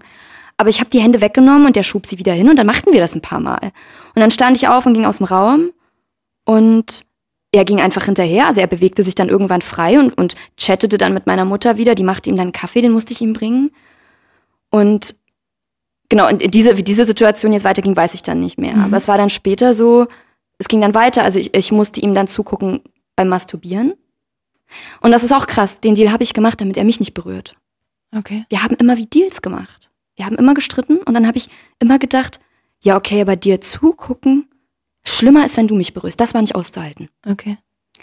Und du hast den ja auch nicht aus der Wohnung bekommen, weil deine Eltern natürlich immer gesagt haben, jetzt sei doch Ja. mal dankbar und Ja. freu dich doch mal, ne? Und dieses, also auch, es war auch so in dieser, ähm, wir hatten ja ein gemeinsames Nachmittagshobby, diese Theatergruppe. Ja. Und das Krasse war, der war dann irgendwann so, der hat dann dort auch mehr, ähm, also wie ein Upgrade bekommen. Der durfte dann äh, Regieassistenz machen irgendwann. Also der war dann dort wer. Und Mhm. ich hatte immer Angst, das ist ich habe immer Angst gehabt, dass der, also er hat dann irgendwann, nicht immer, aber manchmal zum Beispiel seinen Selbstmord angedroht. In meiner Fantasie habe ich dem das zugetraut und ich dachte, der macht Drama, weil der Typ macht Drama. Der schreibt dann einen Abschiedsbrief und den veröffentlicht er und dann hassen mich alle. Dann bin ich in dieser Theatergruppe Persona non grata, weil ich Peter umgebracht habe. Mhm. Ich habe das wirklich gedacht. Ich dachte, dann kriege ich einen Shitstorm oder irgendwie, ich hatte so eine Panik, dass der das macht und krasserweise gar nicht, weil ich dachte, der ist dann tot, sondern ich dachte, es kommt auf mich zurück. Mhm. Klar. Das Und- ist ja auch irgendwie total, also dieser Gedankengang ist ja total nachvollziehbar. Und das heißt, wie oft war er dann bei dir in der Woche? Ich kann, es war, glaube ich, unterschiedlich, aber ich würde sagen, am Anfang, also ich bin ja dann auch älter geworden das, und er auch, ne? Also sein Eros ist dann erwacht und die Not wurde größer. Also ich glaube, am Anfang war die Frequenz, wo er, wo ich noch sage, das war noch nicht Missbrauch, sondern in Anführungsstrichen nur Stalking, war die Frequenz höher. Später war es weniger, aber dann musste es ja immer zur Sache gehen. Also das heißt, du musstest ihm beim Masturbieren zugucken und Naja, am Anfang beim Masturbieren zugucken, später gab es einen Moment und das war dann das Krasse, dass meine Eltern, es war dann so, der durfte vor allem auch immer ewig lange bleiben. War ich dann 16, er war 21. Da sind meine Eltern schon ins Bett gegangen und der war noch und ich kriegte den nicht weg. Kann ich mich erinnern, dass ich gesagt habe, der geht nicht, der geht nicht. Äh, Und mein Vater hat dann so gesagt, so, der meint es auch nicht böse, aber der sagte dann, ja, aber Lisa, ich meine, das musst du doch, das ist doch dein, musst du doch mal sagen, musst du doch hinkriegen, so. Dann ging der und mit meiner Mutter habe ich dann schon gar nicht mehr, glaube ich, so gesprochen nochmal. Also ich habe dann nur nicht noch jahrelang hundertmal gefragt, was ich machen soll. Und nee, dann nimm ihn in die Hand, nimm ihn in die Hand. Dann musste ich ihn masturbieren. oh Gott. Du Und da habe ich, das habe ich lange rausgezögert, weil ich habe mich unfassbar vor Sperma geekelt. Ich habe mich unfassbar geekelt. Und das Krasse war, das war irgendwann aber so, der hatte, das hatte was von der sexuellen Aggression dann. Also so eine Verzweiflung, die er an den Tag gelegt hat und so ein Druck. Und ich bin aber auch, muss ich auch sagen, immer schon depressiver geworden. Ich war schon depressiv zu dem Zeitpunkt. Ich hatte Schlafstörungen immer. Also ich habe gar nicht, ich habe eigentlich äh, wirklich Jahre nicht geschlafen. Ich war immer in so einer Daueranspannung. Also wirklich immer im, in so einer nervlichen Übererregung eigentlich. Es war gar nicht, und ich konnte dann auch nicht klar oder logisch denken in so einer Form.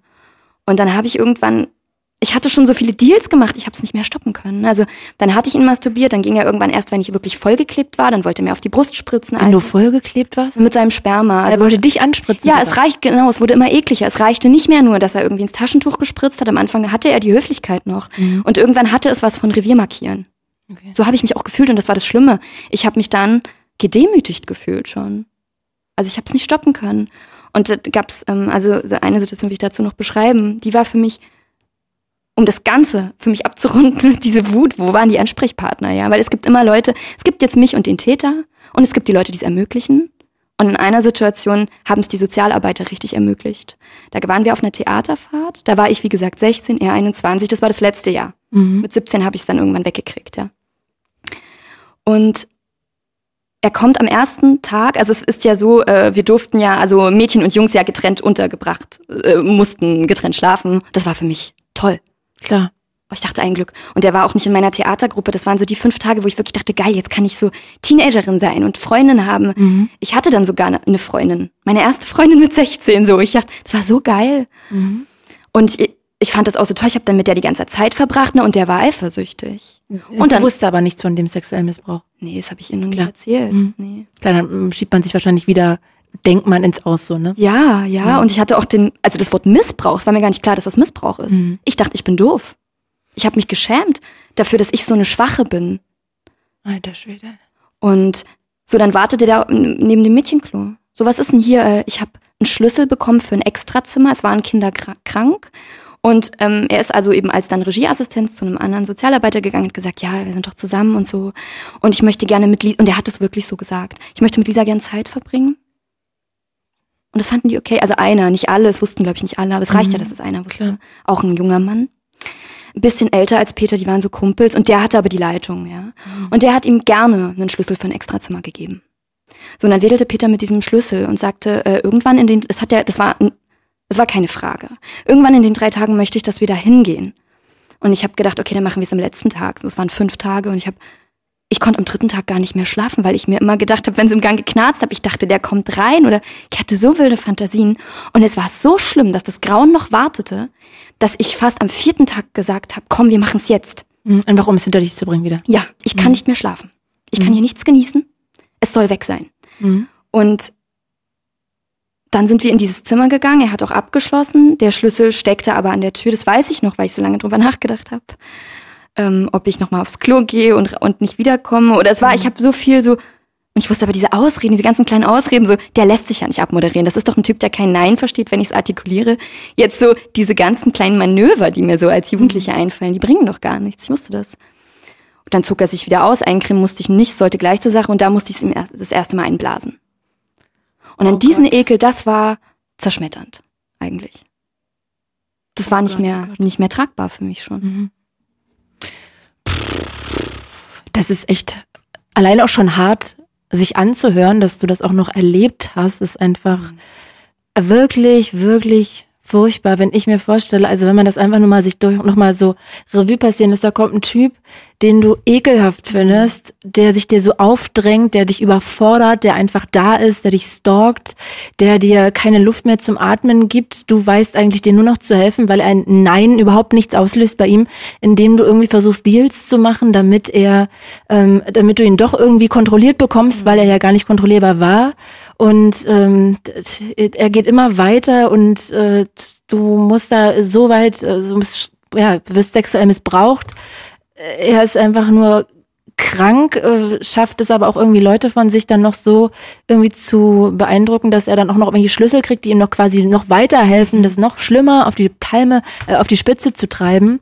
Also es ist unfassbar, finde ich, wie das klingt, wie viele Leute da auch irgendwie nicht reagiert haben, Ja. ne? sei es dein, deine Mutter, die das noch irgendwie in die Richtung geschoben hat, dein Vater, der das irgendwie dir nicht helfen wollte und gesagt hat, sei doch auch noch froh darüber, die Sozialarbeiter, die die ganze Zeit dann auch noch das so ein bisschen erstmal äh, pf, akzeptiert haben, geduldet haben und der auch noch mit dem Schlüssel irgendwie auch noch in die Richtung geschoben haben.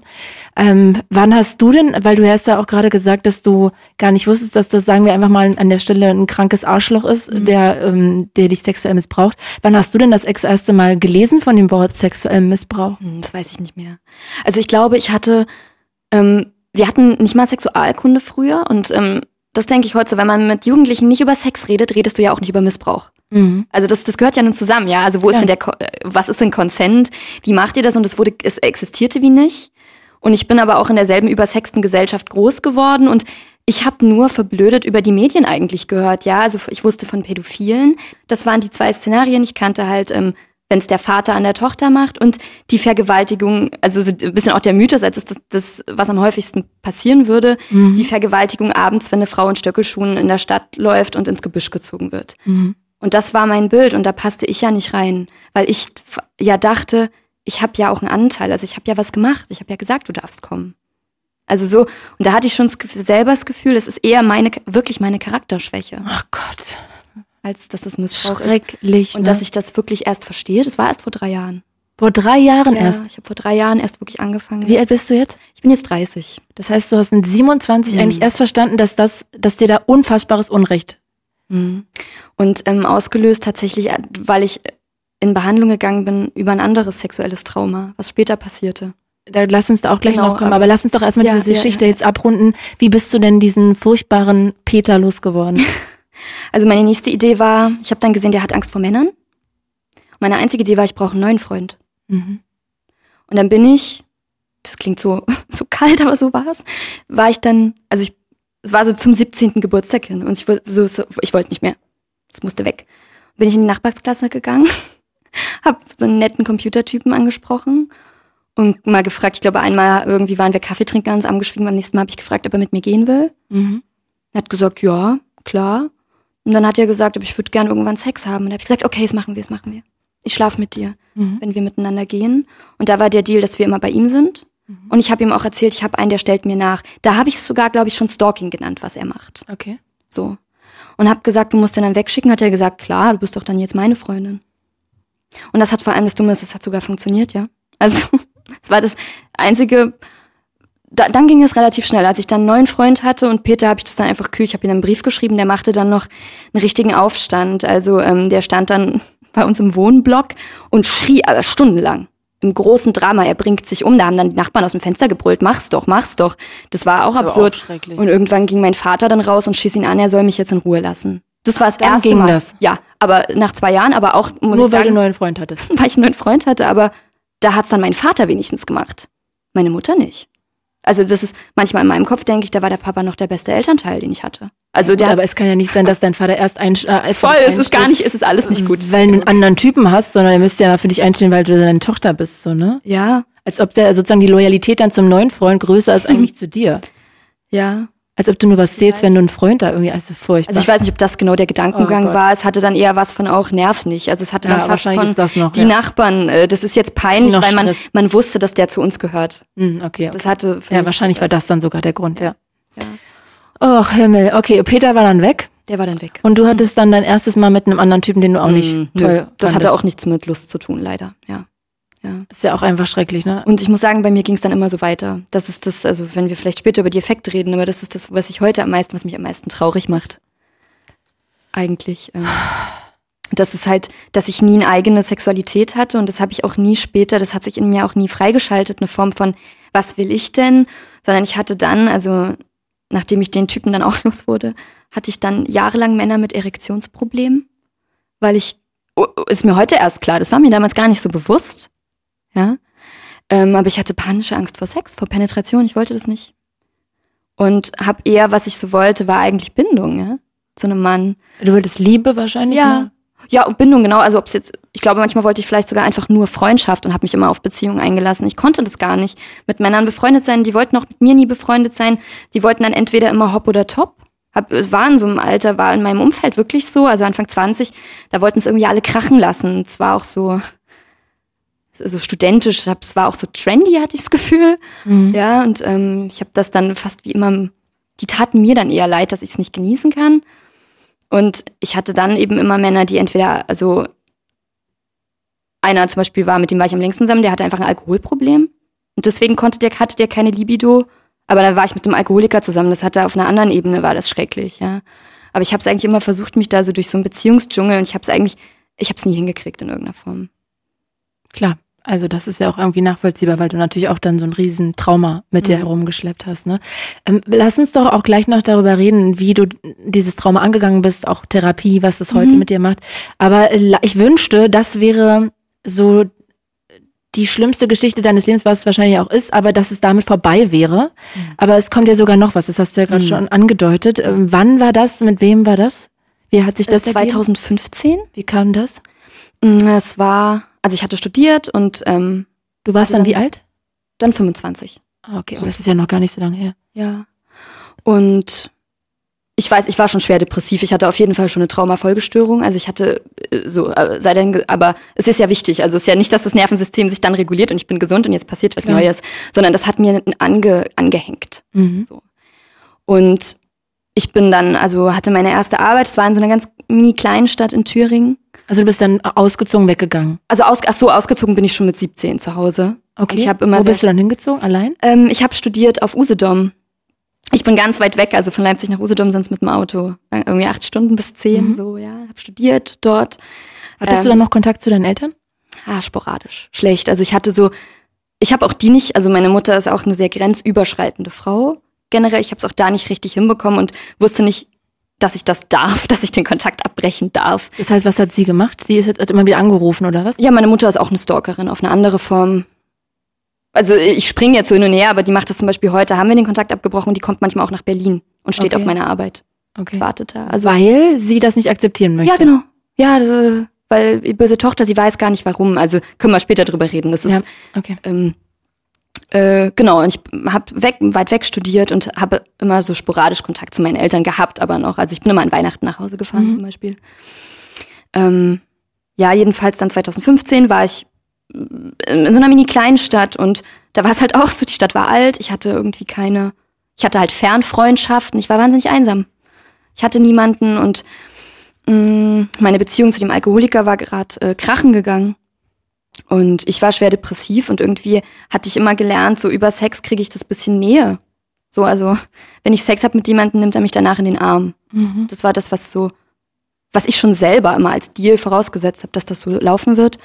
Und dann bin ich irgendwie an so einen Arbeitskollegen geraten, der, ähm, den fand ich schon komisch, aber da habe ich mich drauf eingelassen und ich würde sagen, die Affäre, die wir hatten, die habe auch ich initiiert in meiner Erinnerung. Mm. Und mit dem habe ich ein paar Mal also rumgemacht und dann relativ schnell Sex gehabt. Vielleicht so drei, vier Mal in meiner Erinnerung. Und auf richtig gemerkt, dass das für mich nicht cool ist. Also ich muss dazu sagen, Genuss beim Sex hatte ich nie. Das gab es bei mir nicht. Das war schon kein Gradmesser mehr. Ja. Mhm. Aber einmal hat er mich beim Sex gewürgt. Und ich habe gesehen, als ich gesagt habe, ich will das nicht, er hat mich äh, ausgelacht. Er hat sowas gesagt wie, ach komm, hast du Angst? Irgendwie sowas.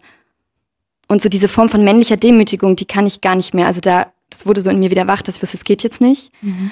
Dann habe ich die Affäre abgesagt. Natürlich, ähm, also es ist ja oft so, bei Missbrauchsopfern so eine Scheiße, das wiederholt sich, ja. Also deine Verhaltensweisen wiederholen sich, du lockst dieselben, denselben Typ Mann an ja, weil man das auch irgendwie äh, nicht so richtig verstehen kann, ne? weil wenn man dich jetzt sieht, ja, um dich mal zu beschreiben, also du bist eine wirklich wahnsinnig attraktive Frau, wie ich finde.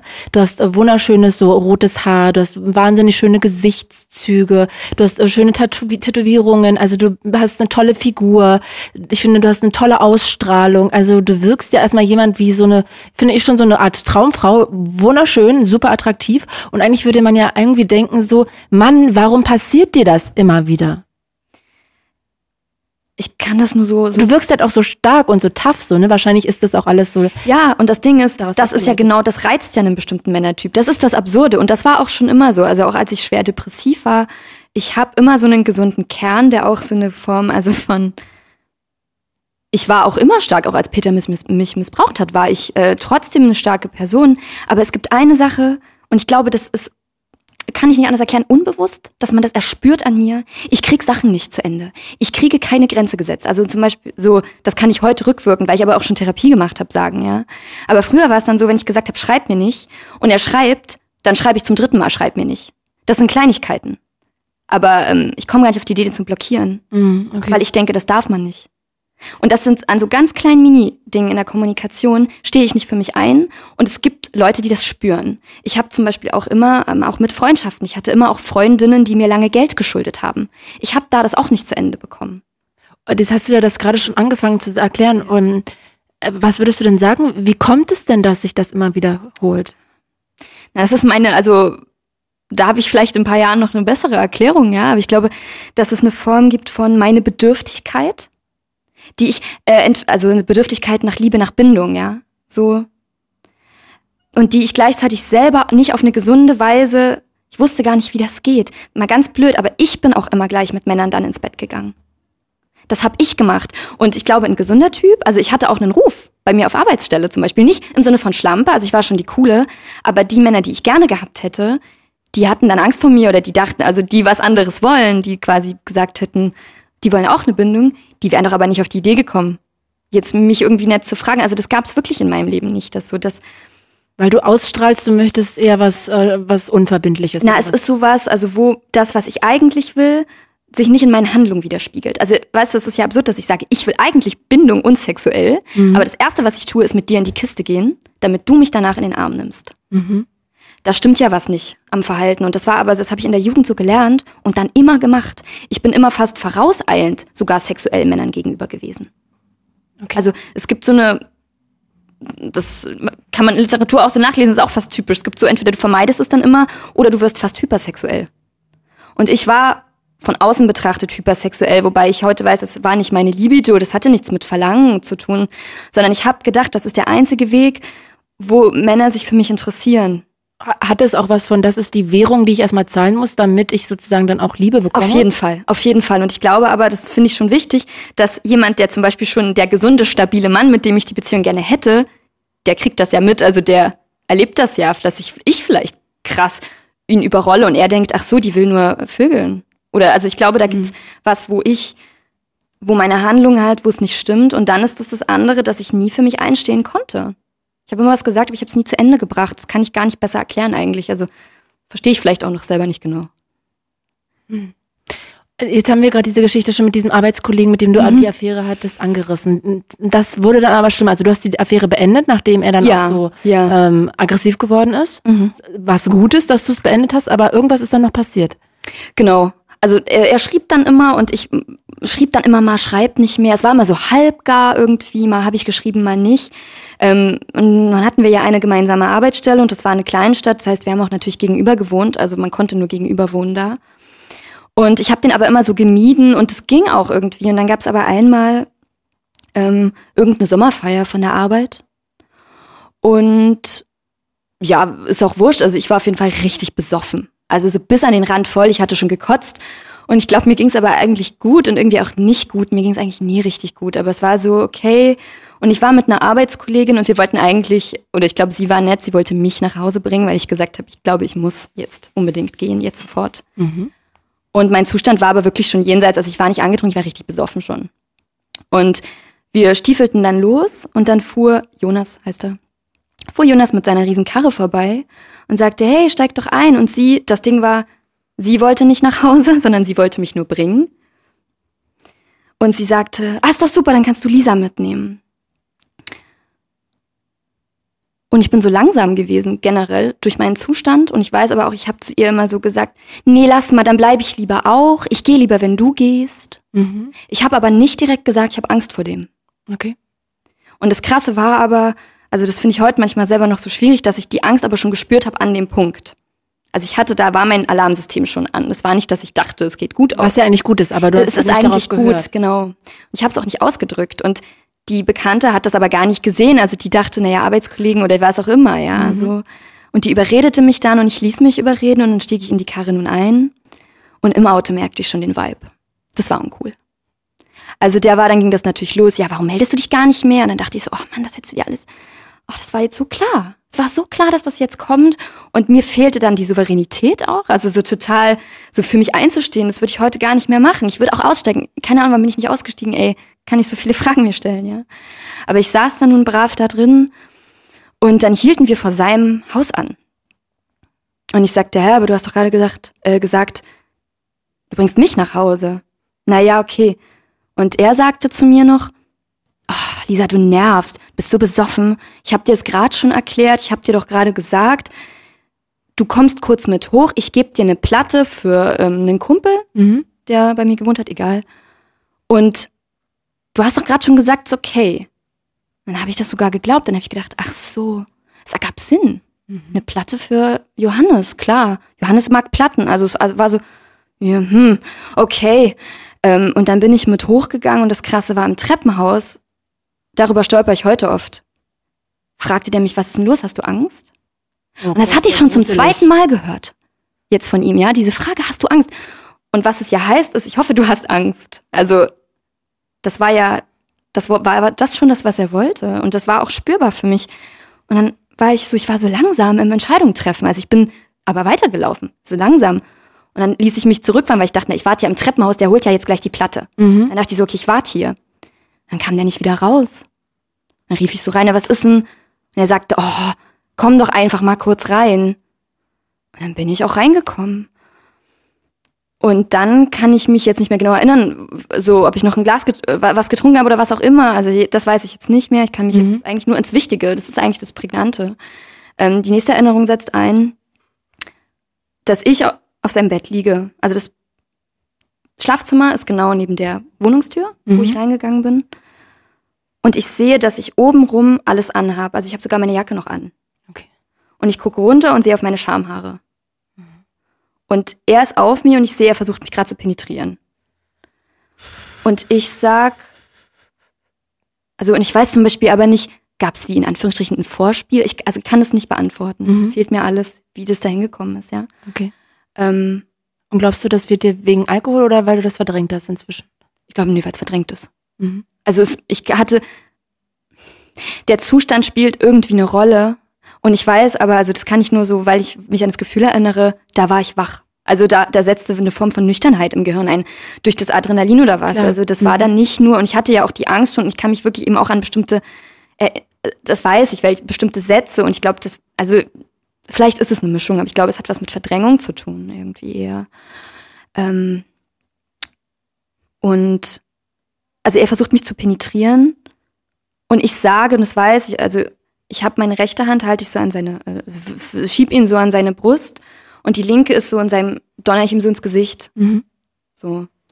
Und sag, jetzt nicht, du merkst doch, es geht nicht, Mhm. habe ich gesagt. Und ich glaube, er hat gar nicht darauf geantwortet, irgendwie so, äh. Und die beiden Hände, die ich also so vor mir gehoben habe, die hat er einfach so, so, so leicht fiel ihm das, so nach oben gebogen, sich auf meine Handgelenke gestützt. Oh und dann kann ich mich nur an diesen unfassbaren Schmerz erinnern, wie meine Vagina einreißt. Und, und auch an meinen Gedanken, der hat halt gelacht dabei. Der hat wirklich gelacht dabei. Und dass ich dachte, und da dachte ich, das ist eine Vergewaltigung jetzt gerade. Das Ist ja auch. Ja, ja, aber ich meine, nee, weil man manchmal das so wie, dann ist es Frauen nicht klar. Aber in dem Moment, also weil ich eben sagte, beim ersten Missbrauch wusste ich es nicht. Mhm, da okay. wusste ich's. Und das Krasse war, dann gab es einen Moment, der ist ähm, körperlich ganz schwierig gewesen für mich, weil ich habe eine Killerwut bekommen. Eine was? Ne, so eine Killerwut. Ach so. Also ich habe einen Eine richtige was gesund ist. Da ist ein Hass durch mich durchgeflossen. Also ich habe gespürt, wie mein Körper heiß ist und wie ich wie ansetzen will zu einer weiteren Form von Kampf, zu aufstehen oder irgendetwas bewegen von mir. Also eine krasse, einen unfassbar heftigen Impuls, irgendwas Krasses zu tun. Und das Absurde war, es ging nicht, sondern ich bin kollabiert. Ach du Gott. Also ich hab's wie und das ist ein ganz schwieriges Gefühl. Also wenn man so sagt, weil man kann jetzt sagen Ohnmacht gefühlt Mhm. und dann ist es so, was heißt das? Aber das war ganz wie, als würdest du was tun und du bist aber gelähmt. Mhm. Und, äh, oder gelähmt ist so fast das falsche Wort. Also Kollaps trifft es. Also es war alles ganz weich. Meine Muskeln wurden weich eher. Es machte ihm es fast leichter, mich zu penetrieren. Okay. Das ist absurd. Also, du warst aber noch geistig sozusagen. Ja, äh, ja, ja, ich rede von einem Muskelkollaps eher. Mhm, also es okay. war in einer. Es ist auch so ein ekliges Wort. Ich habe das mal nachgeguckt. Was gibt's für Reaktionen, ja? In, in so einer traumatischen Situation. Wir reden ja immer von Fight, Fight, Flight und Freeze. Das habe ich noch nie gehört. Ach, das hast du an, ja, es gibt Situa äh, in, in einer extremen Stresssituation gibt's. Man sagt immer drei, es gibt aber vier Okay. Reaktionen des Nervensystems. Das eine ist der Fight. Das ist das, was, also ist ja irgendwie klar, du wirst angegriffen und du Kämpfst. kämpfst. Mhm. Es gibt den Flight, ist irgendwie auch klar, wenn Kämpfen keinen Sinn ergibt. Und das entscheidet dein Nervensystem schneller, als es dir klar ist. Das heißt, dann hast du einen Fluchtreflex. Mhm. Wenn es nicht geht, ist es fürs Nervensystem, schützt es die inneren Organe. Das hat auch was mit der Blutzirkulation zu tun. Da stellen sich alle Hormone ein auf den Freeze, wie Totstellen. Okay. Mhm. Und dann gibt's noch Submit. Also dich unterwerfen. Okay. Das finde ich eklig. Also mein Nervensystem hat sich entschieden, sich zu unterwerfen. Also wie es, damit es schneller geht und das hat auch was damit zu tun, damit weniger Verletzungen passieren. Mhm. Also habe ich gelesen so, das weiß ich nicht, ob mein Kopf sich das so klug überlegt hat. Und es war dann so, dass ich richtig, also wie mir zugeguckt habe, wie ich so schlabbere, also wie er mich durchschütteln kann. Und mein Kopf hat sich noch an der Wand gestoßen. Und dann, aber was auch krass, also meine Erinnerung ist, dass die Vergewaltigung gar nicht so lange dann mehr ging, weil er hat seinen Ständer verloren. Also so endete es dann. Und ich bin dann halb vom Bett gefallen, halb hat er mich, es war so eine Mischung, also ich war so lapprig. Und dann kann ich mich nicht mehr genau erinnern. Also ich, ich weiß zum Beispiel, dass meine Schuhe neben dem Bett noch standen. Das war das Erste, worauf ich geblickt habe. Und ich habe zuerst gedacht, mein Po ist nackt, also es, ich bin nackt. Wo ist meine Hose? Wo ist das alles? Das so zu sehen, dann war das noch so, dass dummerweise meine Hose hinter ihm auf dem Bett lag und ich kann mich nicht genau erinnern, zum Beispiel jetzt. Also ich weiß nur noch, also dieses schlimme Gefühl, jetzt noch nackt zu sein, also nicht gleich rausrennen zu können, Mhm. sondern du musst dich noch jetzt noch anziehen. Mhm. Und ich weiß, er guckte schon auf sein Handy, also das war für ihn schon so in Ordnung. So er, er, er scrollte so runter. Und ich kann mich nicht genau erinnern, zum Beispiel, wie bin ich jetzt an den Sachen gekommen? Hat er sie mir zugeworfen, habe ich sie genommen, das weiß ich nicht mehr. Mhm. Ich weiß dann nur noch, dass ich dann gegangen bin und wie ich dann zu Hause war. Das war krass. Also ich weiß, wie ich zu Hause, nach Hause gekommen bin, in die Wohnung und dachte, jetzt wurdest du auch noch vergewaltigt. Hast du das dann wenigstens angezeigt? Also ich ähm, bin aufs Klo gegangen und habe erst mal gesehen, und das war erleichternd, er ist nicht in mir gekommen. Das war das Wichtigste. Okay. Kein Sperma mehr an mir, in mir.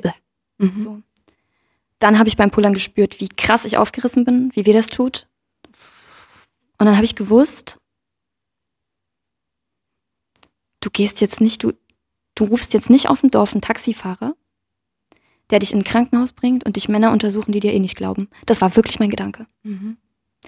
Und da, das erzählt was, wie ich aber auch in den Medien, wie ich das wahrnehme zum Thema Victim Blaming oder um da jetzt so Wörter mal zu streuen.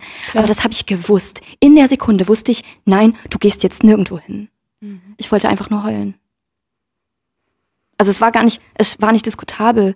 Und ich habe heute mal nachgeguckt, zum Beispiel heute weiß ich erst, dass man zum Beispiel gar nicht ins Krankenhaus geht, mal by the way, das kann man mal nachgucken, ja. Aber es wäre sogar falsch, also was heißt falsch, aber es ist auch so absurd, wie hochschwellig das ist, was man als Opfer alles beachten muss, wenn man vergewaltigt wurde. Ähm, also Krankenhaus kann man mal nachgoogeln, man muss in die Forensik, die wäre bei uns. Ich hätte mit dem Zug drei Stunden fahren müssen. Der Zug fuhr in der Zeit gar nicht. Hätte Da also, kann man nicht die Polizei rufen, die dann einfach Ach kommen so. und einen auch irgendwo hinbringen und kann man wa- wahrscheinlich auch so rummachen. Ähm, also weil das wäre das, also ich meine, da ist ja, also dich hat jemand vergewaltigt, das ist eine Straftat, dann ruft Ja. man die Polizei und, und die das Ding ist, kümmern sich dann ja hoffentlich mal. Aber natürlich kommen da wahrscheinlich auch wieder Männer. da kommen Männer. Also bei mir war das im Dorf, also es war, und ich kannte, man kannte die. Ich wusste, wer da kommt, der Ronny und der Steve. Mhm. So, nee. Und ich wusste, wie die mich behandeln. Und ich wusste auch schon, das war, das spielte in mir schon so mit zum Thema, weil ich mich ja schon immer so mit, wo bin ich denn schuld, ich Dumme? Äh, na, ich bin ja in die Wohnung gegangen. Äh, für mich ist die Sache klar gewesen. Ich wusste, wie Opfer behandelt werden und ich weiß, ich habe mich heute rückwirkend, das war damals nur ein Gefühl, es ist heute immer noch so. Mir würde nicht, es wäre nicht rechtskräftig, selbst wenn mir eine nette Richterin oder wenn mich Mitgefühl bekäme und nicht verlacht würde oder so. Das hätte keinen Bestand vor Gericht. Nichts davon, weil ich ja dann nun dummerweise, warum sind sie denn nicht ins Krankenhaus oder warum sind sie, warum haben sie nicht die Polizei gerufen? Dann kann ich sagen, weil ich in Schock war, weil ich nicht Ronny und Steve aus Thüringen wollte. So, das ist aber kein, das ist natürlich kein Argument, aber für mich war es ein Argument, weil ich so gedemütigt war und ich war so, ja, Demütigung, das ist ganz schlimm. Klar. Also das heißt, du hast dann, bist dann zu Hause geblieben, hast mich ins Bett gelegt, angezogen, komplett mit Jeans und Jacke. Ähm, und ich glaube, ich habe mich in den Schlaf geweint und gewartet, bis der nächste Tag anbricht. Also so, ich habe einfach gar nichts gemacht, glaube ich. Also du hast es auch nie irgendwann angezeigt, hast du den irgendwann nochmal wieder gesehen? Äh, ja, ja klar, ja. Ähm, in meiner Erinnerung ist das ein oder zwei Tage später, vielleicht auch drei, aber es ist kurz danach gewesen. Ähm, wir mussten dann erst wieder arbeiten, Wochenende war rum. Und es ist auf Arbeit so, du gehst an so einer Pforte vorbei. Also da gibt's nur einen Eingang, da läuft man immer vorbei. Und an der Pforte kann auch Post für einen abgegeben werden. Und ich gehe also rein und da steht er mit seinen Kollegen. Die arbeiten in so einer, in so einer Abteilung, wo nur Männer arbeiten, steht er halt mit seinen Typen da, neben der Pforte und ich muss da vorbei. Und da habe ich das wieder gespürt. Also es, es war wirklich so, dass ich die anderen Tage, ich war einfach in Schock, wirklich. Klar. Und da gibt's was von, da gehst du auch Aber das ist ja auch einkaufen. einfach psy- psychologische Betreuung und so. Ne? Das ist ganz krass. Also das heißt aber nicht, wie dass du nicht weißt, dass du vergewaltigt wurdest, sondern das ist eine ganz komische Form von starrem Bewusstseinszustand, wo du aber von außen Dinge tust. Ich habe auch mich bestimmt mit einer, ich habe auch Nachbarn gegrüßt. So, also Also du siehst dich wahrscheinlich auch mehr von außen, als dass du ja, nee, voll, voll. Und es ist alles so angehalten. Und da hatte ich das aber wieder, da kam dieser Hass hoch und dass ich auch wusste, warum er, also, und auf jeden Fall, ich gehe also an dieser Pforte vorbei und der Pförtner sagt, Lisa, hier ist Post für dich. Und ich guck so und da hält er mir meine Socke hoch. Deine Socke? Da habe ich verstanden, ich habe also bei Jonas eine Socke vergessen, als ich rausgegangen bin. Oh Gott. Und der hat die beim Pförtner abgegeben. Ja, und deswegen stand er mit seinen Kollegen da. Weil was war? Alle haben gelacht, weil alle wussten, ja, er hat mich gefickt. Nein. Doch, das war wirklich so. Und dann hatte ich dieses Moment, nehme ich jetzt diese fucking Socke? Vor allen? Der Pförtner fand es auch lustig. Haben alle verstanden, worum es geht. Alter. Und ich stand so als Dumme und dachte, du darfst jetzt nicht heulen. Und dann wusste ich nicht, und dann dachte ich, wenn ich die Socke aber jetzt nicht nehme, dann liegt die ja auf Arbeit. Also so, Ja. und mein Chef geht hier vorbei. Oder ich weiß nicht, ich habe auf einmal, natürlich habe ich diese Socke genommen und dann habe ich sie vor ihm in den Mülleimer geworfen. Das war so das Einzige, wo ich, wo ich dachte, irgendwie jetzt, dann bin ich da vorbeigegangen. Ich habe nichts, ich wusste, also so, ich hatte jetzt auch keinen, jetzt irgendwie tough und die Schlagfertige zu sein oder so. Und das Krasse war später, hat er dann, das finde ich heute eigentlich interessant, der hat relativ danach aber die Kündigung eingereicht. So. Ich habe mich das mal gefragt, wusste er das? Und ich kann sagen, er wusste das. Wusste er was? Äh, dass es eine Vergewaltigung war. Also, weil das ist ja manchmal so, ähm, finde ich schon ein spannender Punkt. Also weiß Mann, was er tut. Also macht er das in der vollen Klarheit. Ich habe das Gefühl, wenn wir manchmal über Missbrauch reden, also wenn ich, ich bin so eine, ich verfolge das immer sehr genau, wie es hier in den Medien und was da alles so, wie das so dargestellt wird. Und ich höre so oft das Argument, ja, vielleicht wissen es die Männer ja nicht. Also das finde ich ein spannender Punkt. Also doch, es ging ja darum, mich zu, zu unterwerfen, ja. Und, und du hast ja auch im Bett eindeutig Nein gesagt, dass du das jetzt nicht Voll. möchtest. Und wenn er dann deine Und- Beine, deine Arme Aber ich finde eigentlich den Punkt interessant. Ich habe später schon wie ein Hadern gesehen. Also es war dann für ihn irgendwann schon so, will sagen, ich glaube, ich bin auf jeden Fall die erste Frau, die er vergewaltigt hat. Hat er sich jemals nochmal gemeldet, in eine Nachricht geschrieben oder? Ich hatte dann irgendwann meine Handynummer gewechselt. Kann ich jetzt. Okay. Puh, es ist ja einfach furchtbar, was dir alles passiert ist. Richtig furchtbar. Hm. Und ich glaube, da gibt es gar kein Wort für. Also ich wüsste gerade nicht, was das ausdrücken könnte, wie schrecklich. Leid es mir auch ehrlich gesagt tut, dass sich auch niemand beschützt hat. Und Hm. Aber darf ich kurz was dazu sagen? natürlich, Ich finde interessant, du bist die erste Person, der sagt, äh, die sagt, dass es ihr leid tut. wirklich. Hm. Äh, meine beste Freundin, die nehme ich da aus. Das ist die, die ich eben damals in der Theatergruppe kennengelernt habe. Das ist die einzige Person, wo ich sag, so, das ist felsenfest. Ich habe das danach nie gehört, nie. Das ist heute, wenn ich über sowas rede, da entsteht so ein interessanter Punkt von, da gibt's einen energetischen Todpunkt beim Gegenüber und die sagen nichts. Ich wurde auch noch nie in den Arm genommen dafür. Noch nie. Äh, Ich habe das noch nie erlebt. Ich erlebe eher, dass die Leute, äh, wenn ich da kurz einfach einsteigen darf, weil das ist für mich Ja, mich so, schockiert das ehrlich Deswegen gesagt. habe ich mich zum Beispiel auch äh, gemeldet bei euch. Also weil ich habe wirklich das erstens noch nie so erzählen dürfen. Also ausgenommen das geschlossene Therapiezimmer. Da hat es, es ist wichtig, Volltherapie ist wichtig und es ist das erste Mal, dass es so Anklang findet. Aber was erschütternd ist, und ich glaube, warum, weil man, ich höre das immer so oft, Opfer reden immer nicht, Opfer schämen sich. Warum schäme ich mich denn? Weil die Reaktionen beschissen sind. Und alle Reaktionen, oder ja, ich übernehme mal meine beste Freundin und Therapeutin aus. Alle Reaktionen sind für den Arsch, die ich gekriegt habe.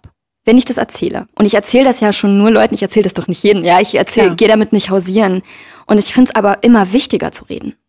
Also so auch, weil ich Glaub auch ich auch, was ja. lernen will und weil ich manchmal denke, ich kann nur in meinem Umfeld überhaupt sagen, diese ganzen Vergewaltigungsmythen, die es hier so gibt und so oder auch was, wo manchmal die Empathie fehlt, das ist wichtig da anzusetzen, auch kulturell. Deswegen ist es ein Tabuthema. Es ist nicht nur, weil sich alle Opfer aus sich heraus immer schämen, sondern man wird beschämt. Und das kann ich wirklich, das habe ich so erlebt.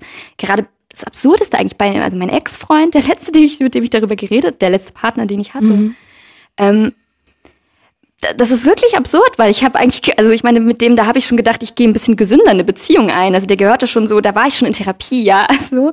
Und der sagte dann nur, aber ja, du sagst das jetzt so, da kann ich nichts dafür. Das war Was? eigenartig. Habe ich auch nicht gesagt, dass du was dafür kannst. Vor allem, wie er nur bei sich ist und nicht bei dir. Ja, aber das ist so. Ich kann, das ist wirklich nur meine Erfahrung und aber ich habe mit vielen Menschen, die sind immer zuerst bei sich. Die, die, die erste Angst ist, hoffentlich sage ich nichts Dummes. Aber das ist auch von der Energie schon zurückgehalten. Da ist keine Neugier und da ist auch nicht gleich Mitgefühl. Das ist nicht da, sondern da ist erstmal, oh Gott, jetzt sowas? Oder manche denken, oh nee, jetzt müssen wir über sowas Negatives reden. Das habe ich von Frauen. Für Frauen ist es immer negativ. Das finde ich auch spannend, weil ich denke, ja, aber es ist mir bereits passiert und du kannst es jetzt nicht aushalten, da irgendwie und vor allem, es ist wichtig, mich zu kennen. Ich meine, ich mache heute so Traumatherapie, das ist bestimmt alles mein Alltag und ich muss sagen, ich will von Leuten heute auch gekannt werden. Es geht nicht darum, dass ich Mitleid will, aber das zeichnet mich aus. Aber es ist ja auch immer ein Riesenunterschied zwischen Mitleid und Mitgefühl. Genau, Ne? genau. Und es ist ja auch ein Angebot, eine Beziehung, merke ich schon, also äh, zu vertiefen. Ich vertraue dir ja auch was an. Klar, auf So. jeden Fall. Und es ist nicht so, dass ich von dir was bekommen will. Aber das Krasse ist, wenn ich dann so eine Tür zugeschlagen bekomme. Und eben Frauen sind sehr genau. Frauen verhören mich gleich. Sehr spannend. Die, da geht gleich so ein, und und ein Lieb, ist alles immer lieb gemeint, so ein lieb gemeintes Verhörlos von, aber war es eine richtige Vergewaltigung? Das wurde ich Was? gefragt. Ähm, ich habe, ich muss sagen, zu solchen Leuten breche ich dann heute eher den Kontakt ab. Also, Ja, zu Recht. Ja. Äh, aber ähm, Es hatte- so viele unemotionale, Das- das kann man sich gar nicht vorstellen. Sensible Menschen. Ja, also war es eine richtige Vergewaltigung? Und dann, so wenn ich zum Beispiel die Story jetzt erzählen würde, was, okay, aber ihr hattet ja schon mal was. Also und dann geht es nämlich los. Dann gibt es so einen Fragenkatalog, so, wo ich so spüre, es wird jetzt alles abgesucht danach, wo es A, meine Schuld ist. B, wo es sowas einer anderen Frau also nicht passiert, weil es ja meine bisschen Blödheit ist. Und C, wo danach abges wo ich danach abgescannt werde von, aber so schlimm ist es nicht, weil heute bist du doch, du hast doch so eine taffe Ausstrahlung, das höre ich immer. Und das ist ganz absurd. Also ich höre dann immer so, So nach dem Motto, man kann ja sagen, das ist ja jetzt gar nicht so schlimm. Genau, es Wir ist müssen nicht so uns schlimm. jetzt gar nicht so tief damit beschäftigen, ja. sondern ich kann jetzt einfach sagen, na, dann ist ja gar nicht so schlimm, dir scheint es ja jetzt gut zu gehen. Und dann ist es sogar noch absurder, perverse Weise von Frauen, die geben mir dann Applaus, wie gut ich meine Heilung mache. Und das hat aber auch so was Distanziertes. Das hat was von entweder stehst du als, ich sag mal, als Opfer, du stehst immer auf so einer Bühne und entweder gibt's den einen Teil, der steht unten und brüllt dich an und sagt, Schlampe, selber schuld, dumm. Und den anderen Teil, der applaudiert dir von unten und sagt, oh, sie macht aber ihre Selbstheilung, das ist so gut, dass sie das jetzt macht. Und das, das Absurde ist, ich freue mich darüber aber gar nicht, weil das, die interessante Diskussion findet nicht statt. Was würdest du dir denn wünschen, wenn du das hier Also ich habe zweimal in meinem Leben eine Reaktion bekommen, wo ich, wo Heilung eingesetzt hat. das war es einmal bei meiner besten Freundin Mhm. und äh, da habe ich rückwirkend, also die kannte Peter auch und ich hatte da große Angst, ihr das rückwirkend jetzt nochmal so zu sagen. Ah, das war die, die du dann, die schon deine Freundin war in diesem Genau. ja, ja. Camp. Und die, die Freund, ja, aber das ist dann im Laufe der Jahre halt total eng geworden und ich habe aber jetzt, als ich den Missbrauch so selbst anerkannt habe und habe ich sie mal angerufen und gesagt, so und die ist halt so eine fröhliche, also ich habe da auch immer so, oh, wann ist der richtige Moment? Der ist nie richtig, du machst immer kaputt. Die ist halt so lebendig und so, hallo, die trällert dann und ich dachte, scheiße, jetzt musst du so und ich habe nur angefangen zu sprechen, habe gesagt, ja, weißt du, heute mir geht's da nicht so gut in, in der Jugend und dann machte die am anderen, also wir haben telefoniert, die machte nur Lisa, das war Missbrauch, sagt sie. Und das war wichtig für mich. Ah, okay. Dass sie es anerkannt hat und ich es gar nicht wie erklären musste. Ich dachte, ich muss jetzt schon erklären, weil da und so und ich konnte. Ich musste das gar nicht. Mhm. Und ab dann, mit der ist die einzige, mit der ich ganz offen reden kann, mit der ich auch, äh, die mir nicht das Gefühl gibt von, oh, jetzt haben wir aber seit drei Jahren jetzt schon jetzt, oh, nur, nur, schon wieder jetzt, oh, pff, so, sondern die mich total unterstützt, die Mhm, mit mir sehr gut. richtig mitfühlt. Also wo ich auch so, seitdem wir darüber reden, ist es richtig eine, die erste richtig enge, stabile Bindung in meinem Leben, die sich dadurch geformt hat. Und die andere Reaktion, die war für mich, das war die erste gute Reaktion von einem Mann. Da habe ich gemerkt, wie mein Nervensystem gleich so, da habe ich geheult. Und was war das für ein Mann? Ein Freund oder Ähm, jemand, mit dem du zusammen Heute sind es, heute ist es mein bester Freund, aber das Krasse war, wir kannten uns da gar nicht. Es war so, ich hatte eine Panikattacke. Also ich hatte mein erstes Flashback. Ich wusste nicht, was da passiert. Ich kannte das nicht. Mhm. Danach bin ich in Therapie gegangen, um den Schritt, also so, ja, ich In welcher Situation hast du eine Panikattacke gehabt? Ähm, fragen? auf der Arbeit und bin rausgelaufen und es war auch so viele Kollegen, hat es halt nicht interessiert und einen Kollegen hat es aber interessiert. Ah, okay. Und wir kannten uns aber nicht gut, der war gerade ganz neu. Der hatte sich, ich würde sagen, es war so der dritte Arbeitstag oder so und der ist mir hinterhergekommen, aber ganz ruhig so. Und ich habe so, nee, Entschuldigung, ich habe halt geweint, also wie man so eine richtige Panikattacke. Ich dachte, ich muss brechen. Ähm, ich habe mir ein bisschen eingepinkelt. Also ich war richtig, war in Ausnahmezustand, ich wusste nicht, wo ich hin soll, so in der Öffentlichkeit. Super unpassend, ja. Und der lief mir ganz ruhig hinterher und dann kam und dann hat gesagt, oh, du hast richtig Schmerzen, was ist denn passiert? Und dann blate es aus mir raus, ich wurde vergewaltigt und ich kann damit nicht umgehen. Wow. Und oh, das berührt mich heute noch. Ja, das ist ja auch einmal eine furchtbare Situation, die du Ja, aber die, nee, seine Reaktion berührt mich. Der hat einfach nur seine Hand auf meinen Rücken gelegt und gesagt, Scheiße. Und dann hat er mir zugeguckt. Das hat eine ganze Stunde gedauert, obwohl er arbeiten musste, bis ich das zu Ende reguliert habe. bis du die Panikattacke überwunden Ja. hast. Der ist einfach mit mir spazieren gegangen, der hat sich das angehört, obwohl ich eine Fremde war, also sozusagen noch. Aber der wollte, und das Krasse war, der wollte nicht der Gute sein. Also es war energetisch gar nicht komisch auf einmal. Es war einfach nicht komisch, sondern der mochte mich, den hat es berührt. Und der war so stabil, dass der, ich würde sagen, mir den Raum halten konnte, dass ich das gerade fertig machen kann. Mhm. So, also, dass ich nicht vorsichtig werden muss und denke, scheiße, jetzt hast du was Negatives gesagt oder jetzt ist es komisch zwischen uns, sondern es war einfach gar nicht komisch. Es war nicht komisch von dem, vor dem so eine Panikattacke und ich habe geheult, Rotzfloss. Und er hat mir Pommes gekauft und wir liefen dann, der fuhr mich dann nach Hause. Und das Krasse war auch am nächsten Tag, ich hatte, hab so gedacht, oh nee, jetzt ist es immer komisch. Es war einfach nicht komisch. Mhm. Es war einfach nie komisch. Schön.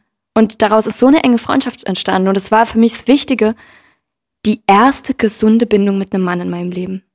Das erste Mal das Gefühl, dass der nicht mit mir schlafen will dafür. Also so, das, das steht alles gar nicht, gar nicht so, das steht einfach nicht Du musst keine, du musst sozusagen auch keine, erstmal eine Leistung erbringen, um sozusagen von ihm da so. ja, es geht um meine Persönlichkeit. Mhm. Der, der liebt meinen Charakter. Und das ist es für mich so bemerkenswert, weil ich jetzt weiß das erste Mal, dass ich das von einem Mann so erlebe. Und das ist aber wichtig für die Heilung, weil jetzt weiß ich mal, wonach ich suche. Es ist schwierig zu sagen, du suchst nicht mehr nach Arschgeigen, aber wo gehst du hin? Also das ist ganz schwierig. Aber ja, wenn und du woran machst du es auch fest, dass es kein ja, Arsch ist? aber ne? wenn einmal so körperlich zu fühlen, wie fühlt sich guter Kontakt mit einem Mann an? Wie fühlt sich das denn an, sich geliebt zu fühlen? Mhm. Das war so, das hat, also da konnte ich, habe ich richtig gemerkt, konnte Heilung erst richtig anfangen für mich. So, Aber ich finde es auch irgendwie gerade ergreifend, dass, dass, wenn du deine Geschichte erzählst, dass du das natürlich auch, ähm, das ist auch eine Schutzmaßnahme, wahrscheinlich einfach aus einer gewissen Distanz erzählen kannst. Aber dass du eigentlich zu Tränen gerührt bist, eigentlich, wenn du über jemanden erzählst, der dir Mitgefühl entgegenbringt, was ja eigentlich Ja. so das Normalste der Welt sein müsste. für mich ja nicht. Genau. Ja. Und das ist irgendwie auch, ähm, ja, berührend, finde ich. Das, Mhm. Und wie schön, dass du den gefunden hast. Ja, Wie schön, voll. dass der jetzt zu deinem Leben gehört. Das ist ja so wirklich unglaublich wichtig. Oh, okay, also zwei Menschen gibt's auf jeden Fall, ähm, die dir jetzt ganz sehr nahestehen, mit denen du das teilen kannst. Mhm. ähm, ich bin auch eigentlich gesagt erschrocken darüber, dass du so viele schlechte Reaktionen äh, bekommen hast, auch von Frauen. Das wundert mich ehrlich gesagt Mhm. auch. Also ich glaube dir das natürlich, aber ich finde es erschreckend, dass das so ist. Also Ähm, ich traurig. Es ist sogar relativ üblich. Es ist wirklich, also ich weiß das, weil ich möchte da jetzt nicht, äh, aber ich bin in verschiedenen dann so Heilungsgruppen, man kann da Gruppentherapie machen, was es nicht alles gibt. Und dann kommst du sehr schnell auf den Trichter von, wir haben hier ein kulturelles Problem. Dann kommst du darauf mit, das ist nicht nur mir individuell, weil ich wieder doofe Leute habe, die da nicht gut reagieren. Das ist fast bequem, das zu denken. Scheiße ist es, wenn du fühlst, dass alle in der Gruppe das erzählen. Und dass das sogar das meiste ist, weil Missbrauch also um da kurz drauf einzugehen, statistisch gesehen ist der meiste Missbrauch ja im Umfeld, sind nicht die Fremden, die Überfälle. Klar, meistens ist es in der Familie Genau. oder Freundeskreis. Oder im Umfeld. Ich würde sagen, weil bei mir war es nicht durch Familienmitglieder, aber es fand zu Hause statt. Also irgendwie, Klar. äh, genau, ne? Im Umkreis des Kindes, das gibt's auch oft tatsächlich durch Sportlehrer, also alles, was nah ist an, einem, an einer Person, ja. Und dann ist ja, wenn man das weiterdenkt, sind ja auch dann die Täter immer, also weißt du, wenn du es jetzt deiner Mutter sagst, dann kennt die ja nicht nur ein Opfer und hat es nicht mitgekriegt, sondern die kannte auch den Täter. Ja, ja. Und das ist in der doppelten, also ich habe da kein Verständnis für, so pff, steht drüber, ja. Aber wo ich sage, das ist sogar sehr oft so, dass Missbrauchsopfer ausgeschlossen werden. Das ist wirklich oft so. Das ist nicht nur bei einigen so. Es ist in der Regel, weil vor allem, wenn Missbrauch über Jahre passiert, muss es ja über Jahre diesen Nährboden geben. Es ist eben, wenn es eine einmalige Situation ist, ja, und Mutti kriegt's mit, Mutti geht zum Anwalt, Mutti übernimmt alles, dann ist das immer noch traumatisch für ein Kind. Aber die Heilung setzt an ab dem Punkt, ab dem du ähm, validiert wirst, also ab dem du die Bestätigung bekommst und auch die Verantwortung ab, ein bisschen abgeben kannst und heilen darfst. Klar, dem dir auch geglaubt wird Genau. ne, und für dich Und eingestanden. das Krasse ist, wenn dir nicht geglaubt wird, passiert das, also auch, es ist so, und das berührt mich wiederum zu hören, und das ist fast, also das ist ja, üblich, klingt so ähm, blöd, aber mir fällt kein anderes Wort ein, dass viele Missbrauch, also Opfer, die in der Kindheit missbraucht wurden, dass es denen wie mir später auch wieder so geht. Die haben dann ein beschissenes Bindungsverhalten. Ja, also sie, äh, die, die lernen dann die gesunden Formen nicht, weil, weil sie ja sich gar nicht glauben. Das ist ja das, was so brutal ist daran. Klar, weil du ja auch wahrscheinlich als Kind dein Urvertrauen einfach in Grund und Boden erschüttert wurde. Mhm. Und du weißt den guten Kompass nicht. Mhm. Du weißt nur, du bist falsch. Und du weißt ja auch gar nicht, woran du es ausrichten sollst, wie du gerade erzählt hast, woran du einen Mann erkennst, der gut ist, ne? Mhm. Der kein Arsch ist oder Ja. Das ist echt, ähm, ja, unfassbar tragisch. Ich, also, ich glaube, ich brauche auch ein paar Tage, um das jetzt hier erstmal zu verarbeiten. Ähm, lass uns noch auf äh, abschließend noch auf ein paar Sachen eingehen, auf jeden Fall. Was mich noch interessieren würde, hast du denn mit deinen Eltern irgendwann noch mal ein klärendes Gespräch gehabt oder war das eigentlich, so wie es jetzt auch schon anklang, unmöglich und Äh, nicht, nicht mit der ganzen Familie in der Form. Ich weiß zum Beispiel auch, das überlege ich mir jetzt noch, ja. Ich bin erst so am Anfang der Heilung, ob ich das mal noch mache. Aber ich weiß, ich habe mit meiner Mutter viele Streits, unfassbar viele Streits per Telefon gehabt. Und ich weiß, ich habe auch einmal das Wort Missbrauch gesagt und auch sie konfrontiert. Und das Krasse ist, dass meine Mutter sogar diese Gespräche verdrängt. Also es ist so, wir haben keinen Kontakt mehr seit zwei Jahren. Ich habe den Kontakt komplett abgebrochen zu meiner Mutter. Zu meiner Schwester, auf die habe ich nicht so einen Arg. Wir verstehen uns nicht sehr gut, aber ich werf dir nichts vor oder so, ja. Da versuche ich es immer mal. Es ist schwierig, aber selten. Und meinen Vater rufe ich zu seinem Geburtstag an. Ähm, genau, aber ansonsten melden die sich bei mir gar nicht, auch von sich aus. Das ist bei uns halt nicht so. Und mit meiner Mutter, ähm, ja, die meldet, meine Mutter hat so einen Zyklus der Verdrängung. Es ist wirklich auch grotesk. Die meldet sich jährlich bei mir und fragt mich, warum wir keinen Kontakt mehr haben. Ja, also so, es ist, und da denke ich so, ich habe also einmal das gesagt, Missbrauch. Ich habe von der Vergewaltigung und das nicht erzählt. Die wissen aber, dass ich in Therapie war, die wissen, dass ich Antidepressiva rauf und runter genommen habe. Ich habe gesagt, dass ich PTSD habe. Die wissen das. äh, eine und posttraumatische Ja. Belastungsstörung? und ich muss das ist auch wirklich bemerkenswert, also auch meine Schwester leider, keiner hat gefragt, warum denn? Also da gibt es das nicht von man tut immer so, als hat man nichts mitbekommen, aber in irgendeiner Form denke ich, na ja, aber wenn ihr so, dann werdet ihr ja neugierig. Also wenn es jetzt so schockierend wäre. Ja, und man müsste ja auch interessiert sein Ja, daran, ja, warum du das machst, genau, und das wieso, Mhm. wie es dir geht. Und es, es ergibt aber Sinn. Genau deswegen konnte Missbrauch ja passieren, eben weil das bei uns nicht so ist. Da gibt's das, die Neugier nicht, da gibt's auch die Anteilnahme nicht und alle sind so, ja, aber mach du doch dein Ding und du warst halt schon immer ja irgendwie schwierig, ist ja auch leicht, so, du hattest ja schon immer so Depressionen und so.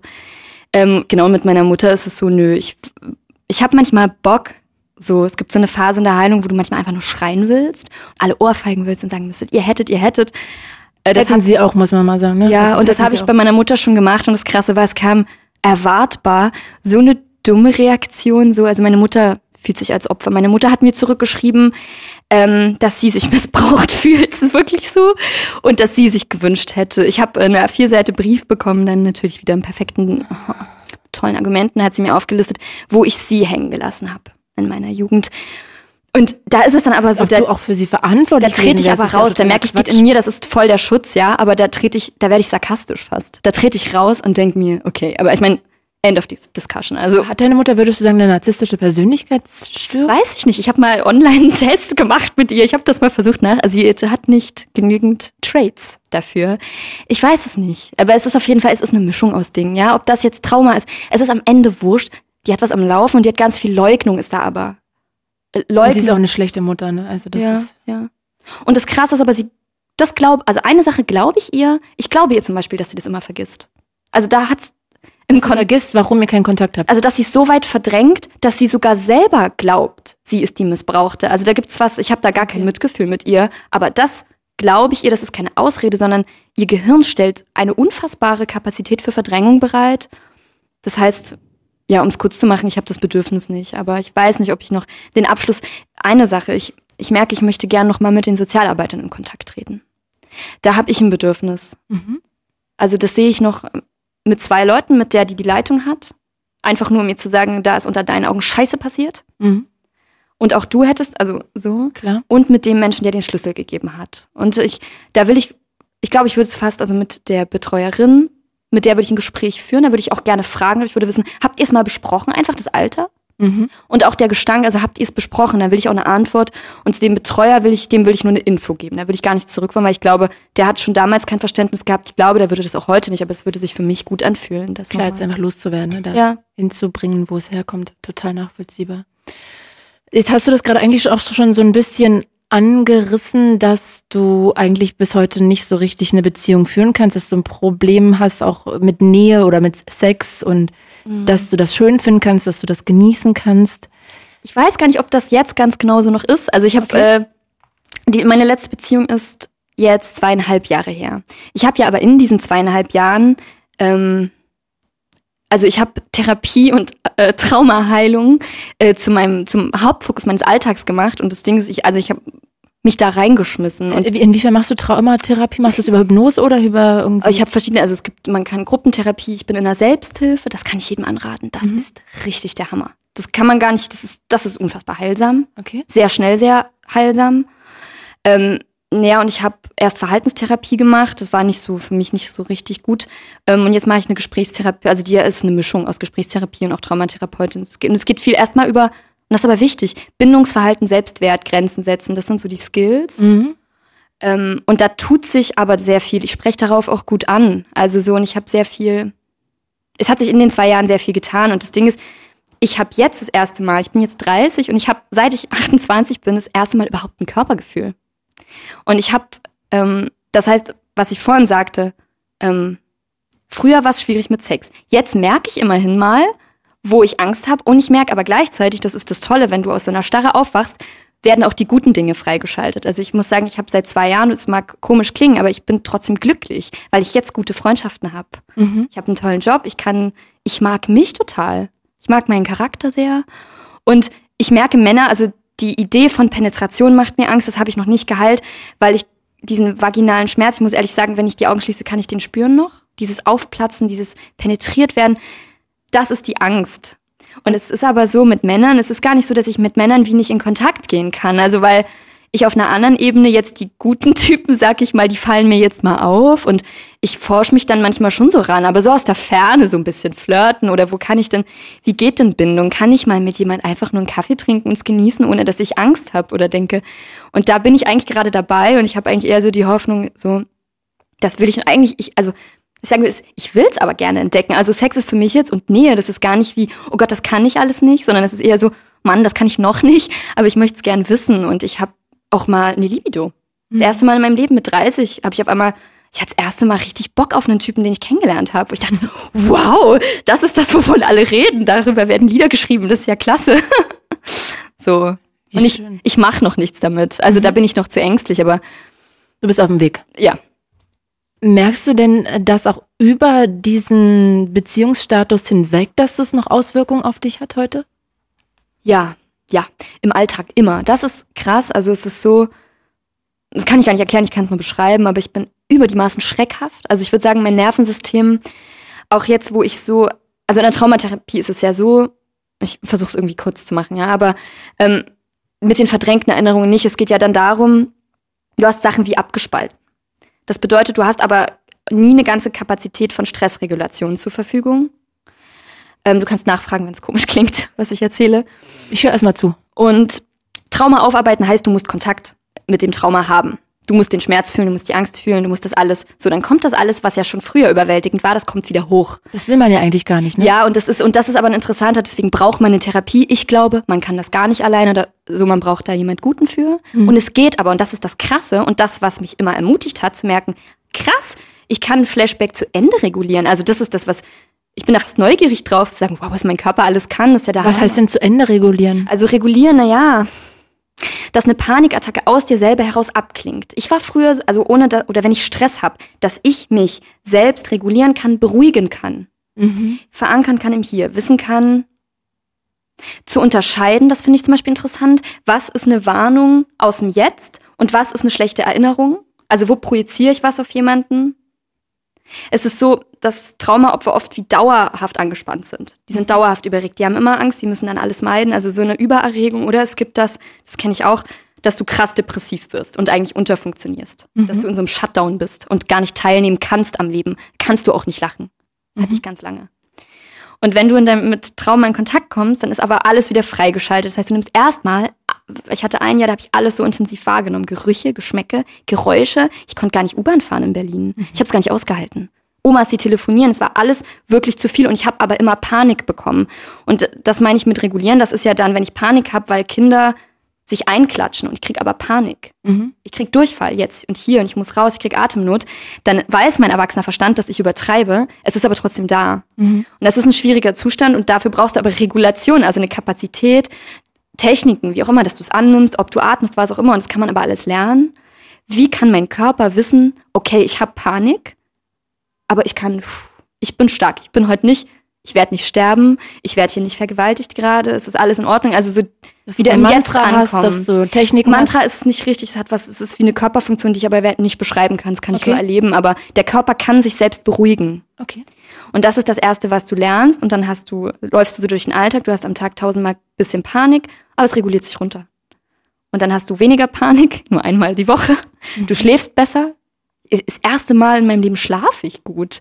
Also du merkst dann so schnell, es setzt eine Erholung ein und du hast mehr Kapazität. Und das Krasse ist, ich kann es so beschreiben, also mir hat sonst immer Trauma und ich bin Opfer, ich bin schlecht.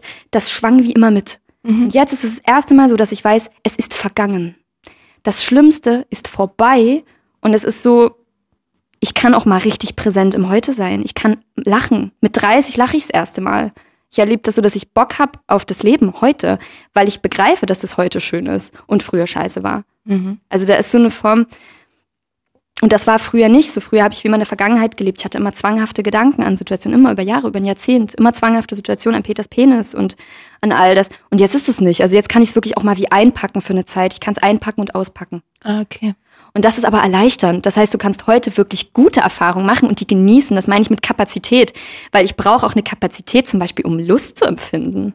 Oder Freude. Das sind ja auch heftige, gute Emotionen. Aber es war wie alles weggesperrt. Wo ich keine Angst zulassen kann, kann ich auch keine Freude zulassen. Klar, jetzt ist dann einfach alles direkt. Genau. Und jetzt alle ist alles offen und da muss sich der Körper erstmal zurechtfinden. Jetzt ist es alles so heftig. Ich fühle mich manchmal wie ein Teenie, ganz kickerig. Wie, wie lange hast du gebraucht, um, für diesen, um an diesen Punkt Sagen- jetzt zu kommen? Mit der Therapie? Mit der, also mit jetzt wirklich anderthalb Jahre. Und es ist aber so, ich bin noch gar nicht über den Berg. Mhm. So gar nicht. Aber ich kann, ich funktioniere nicht mehr so, sondern ich will sagen, ich habe ein richtiges Leben jetzt. Und ich, aber es ist so, weil du fragtest ja, U-Bahn fahren immer. Ich hasse das und ich bin sehr empfindlich auf eine gewisse Form von männlicher Energie. Zu viel Testosteron im Raum. Also gerade, und das ist krass, Männer, die vom Sport kommen in der Gruppe und neben mir irgendwie sitzen. Da, äh, ich würde sagen, das ist dann Testosteron, was frei. Und die müssen mich nicht böse angucken. Das muss gar nichts mit denen zu tun haben. Da reagiert mein Körper auf Autopilot Okay, wow. und auf Geräusche. Ähm, ich kann nicht Fahrstuhl fahren, ich kann sehr viele Dinge nicht tun, beziehungsweise ich tue sie, aber muss sehr bewusst damit umgehen. Und es ist aber, es, es ist formbar. Also ich habe das Vertrauen, dass das weggeht. Aber also, pff, es ist ja echt äh, krass, was für Auswirkungen das hat, ja, und für Ja. wie lange sich das so Ja. zieht und wie lange man auch daran arbeiten muss. Aber natürlich trotzdem auch schön, dass man es überhaupt Mhm. bearbeiten kann. Aber ja, also ich finde es wirklich ähm, sehr beeindruckend, dass du das mit so viel Mut auch angehst, weil ich glaube, sich seinem Trauma zu stellen, muss auch einfach schrecklich sein, weil man es ja nochmal irgendwie durchlebt. Ja. Und das Krasse war, ich bin aber nicht aus Mut in die Therapie, sondern weil ich nicht mehr atmen konnte. Ich war so suizidal, also es ist, ich will das nur kurz sagen, man muss nicht schon stabil sein, sondern Therapie ist so gemacht. Ich bin völlig instabil reingegangen und dann hat die mit mir auch keine Traumatherapie gemacht. Da hat die erst mal ein halbes Jahr nur, aber das ist ja gut.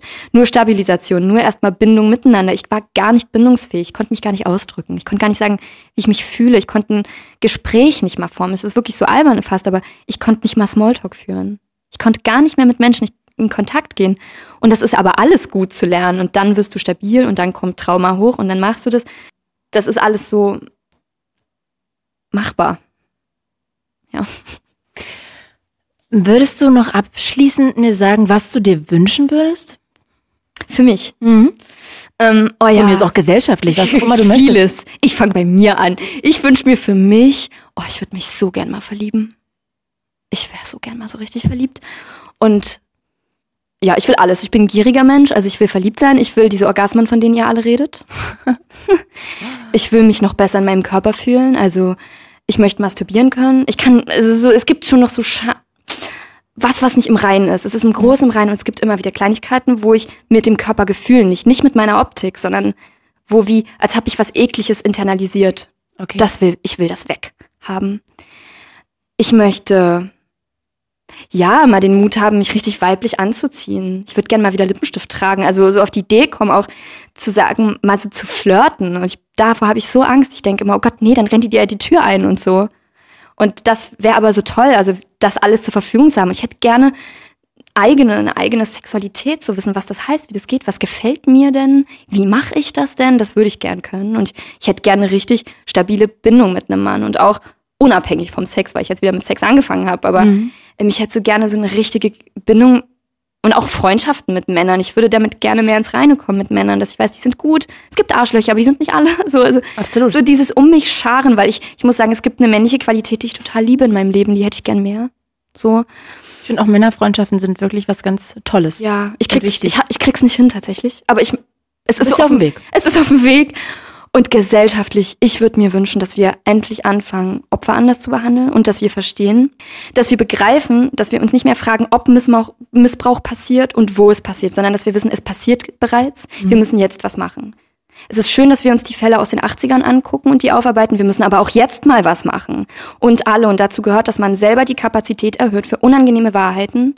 Wenn deine Kinder dir in einer verschwurbelten Sprache was erzählen, dass man dazuhört. Jede Mutter, jede einzelne Mutter, auch wenn sie eine schwere Arbeit hat, ja, dass die das machen, dass Schulen einfach mal ein Konzept entwickeln, nicht nur für Prävention, wir schicken Kampftrainer in den Kindergarten, sondern auch wirklich so, was machen wir mit Kindern, dies mit Kindern, was machen wir denn? Und dass die gesamte Gesellschaft Druck auf die Rechtsprechung macht. Nur kurz, Thema Verjährung, Thema, also ich, ich habe so das Gefühl, wir ver wir führen die Debatte so verblödet. Ich höre immer nur alle Täter abschlachten oder es wird ignoriert.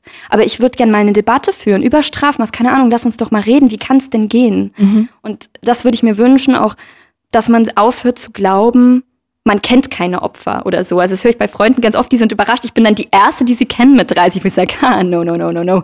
Oder wenn ich äh, in eine Schule gehe und frage, wie viele Opfer habt ihr? Und die sagen, ah, wir haben das hier nicht. Sage ich, wow, scheiße. Ihr habt ja, natürlich habt Ihr ihr das keine hier. Ahnung, ja. Aber wie krass ist es interessant, dass ihr das so sehr glauben wollt. Mhm.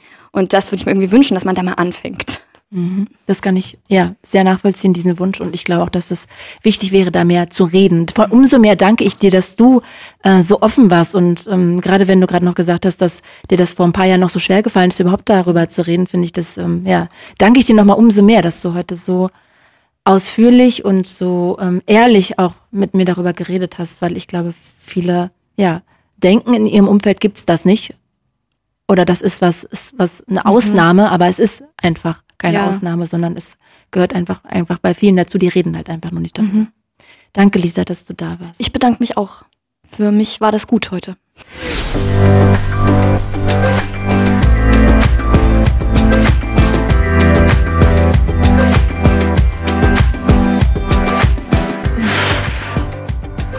Also es war echt ein Gespräch, was mich auch echt berührt hat, auch gleichzeitig schockiert hat. Zum einen, dass Mütter und auch Väter sich so überhaupt nicht schützend vor ihre Kinder stellen können. Das werde ich niemals verstehen. Ich finde, das ist so richtig, richtig schrecklich.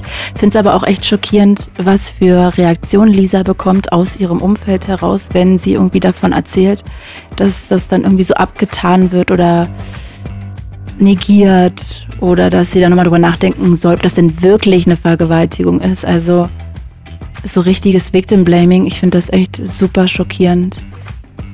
Und gleichzeitig finde ich es auch so frustrierend immer, dass man als Opfer so einen weiten Weg dann zu laufen hat und das einen so beeinträchtigt und sie da jetzt noch ja, einfach lange mit zu kämpfen hat, obwohl ich finde das total beeindruckend, wie weit sie da schon gekommen ist. Aber ja, es ist einfach ein sehr, sehr schwieriges Thema, wo ich mir wirklich wünschen würde, dass wir alle, wenn wir damit irgendwie mal konfrontiert werden, ein bisschen sensibler, empathischer und verständnisvoller reagieren. Vielleicht können wir das alle irgendwie von dem Gespräch heute so mitnehmen. Das wäre, fände ich jedenfalls auf jeden Fall toll.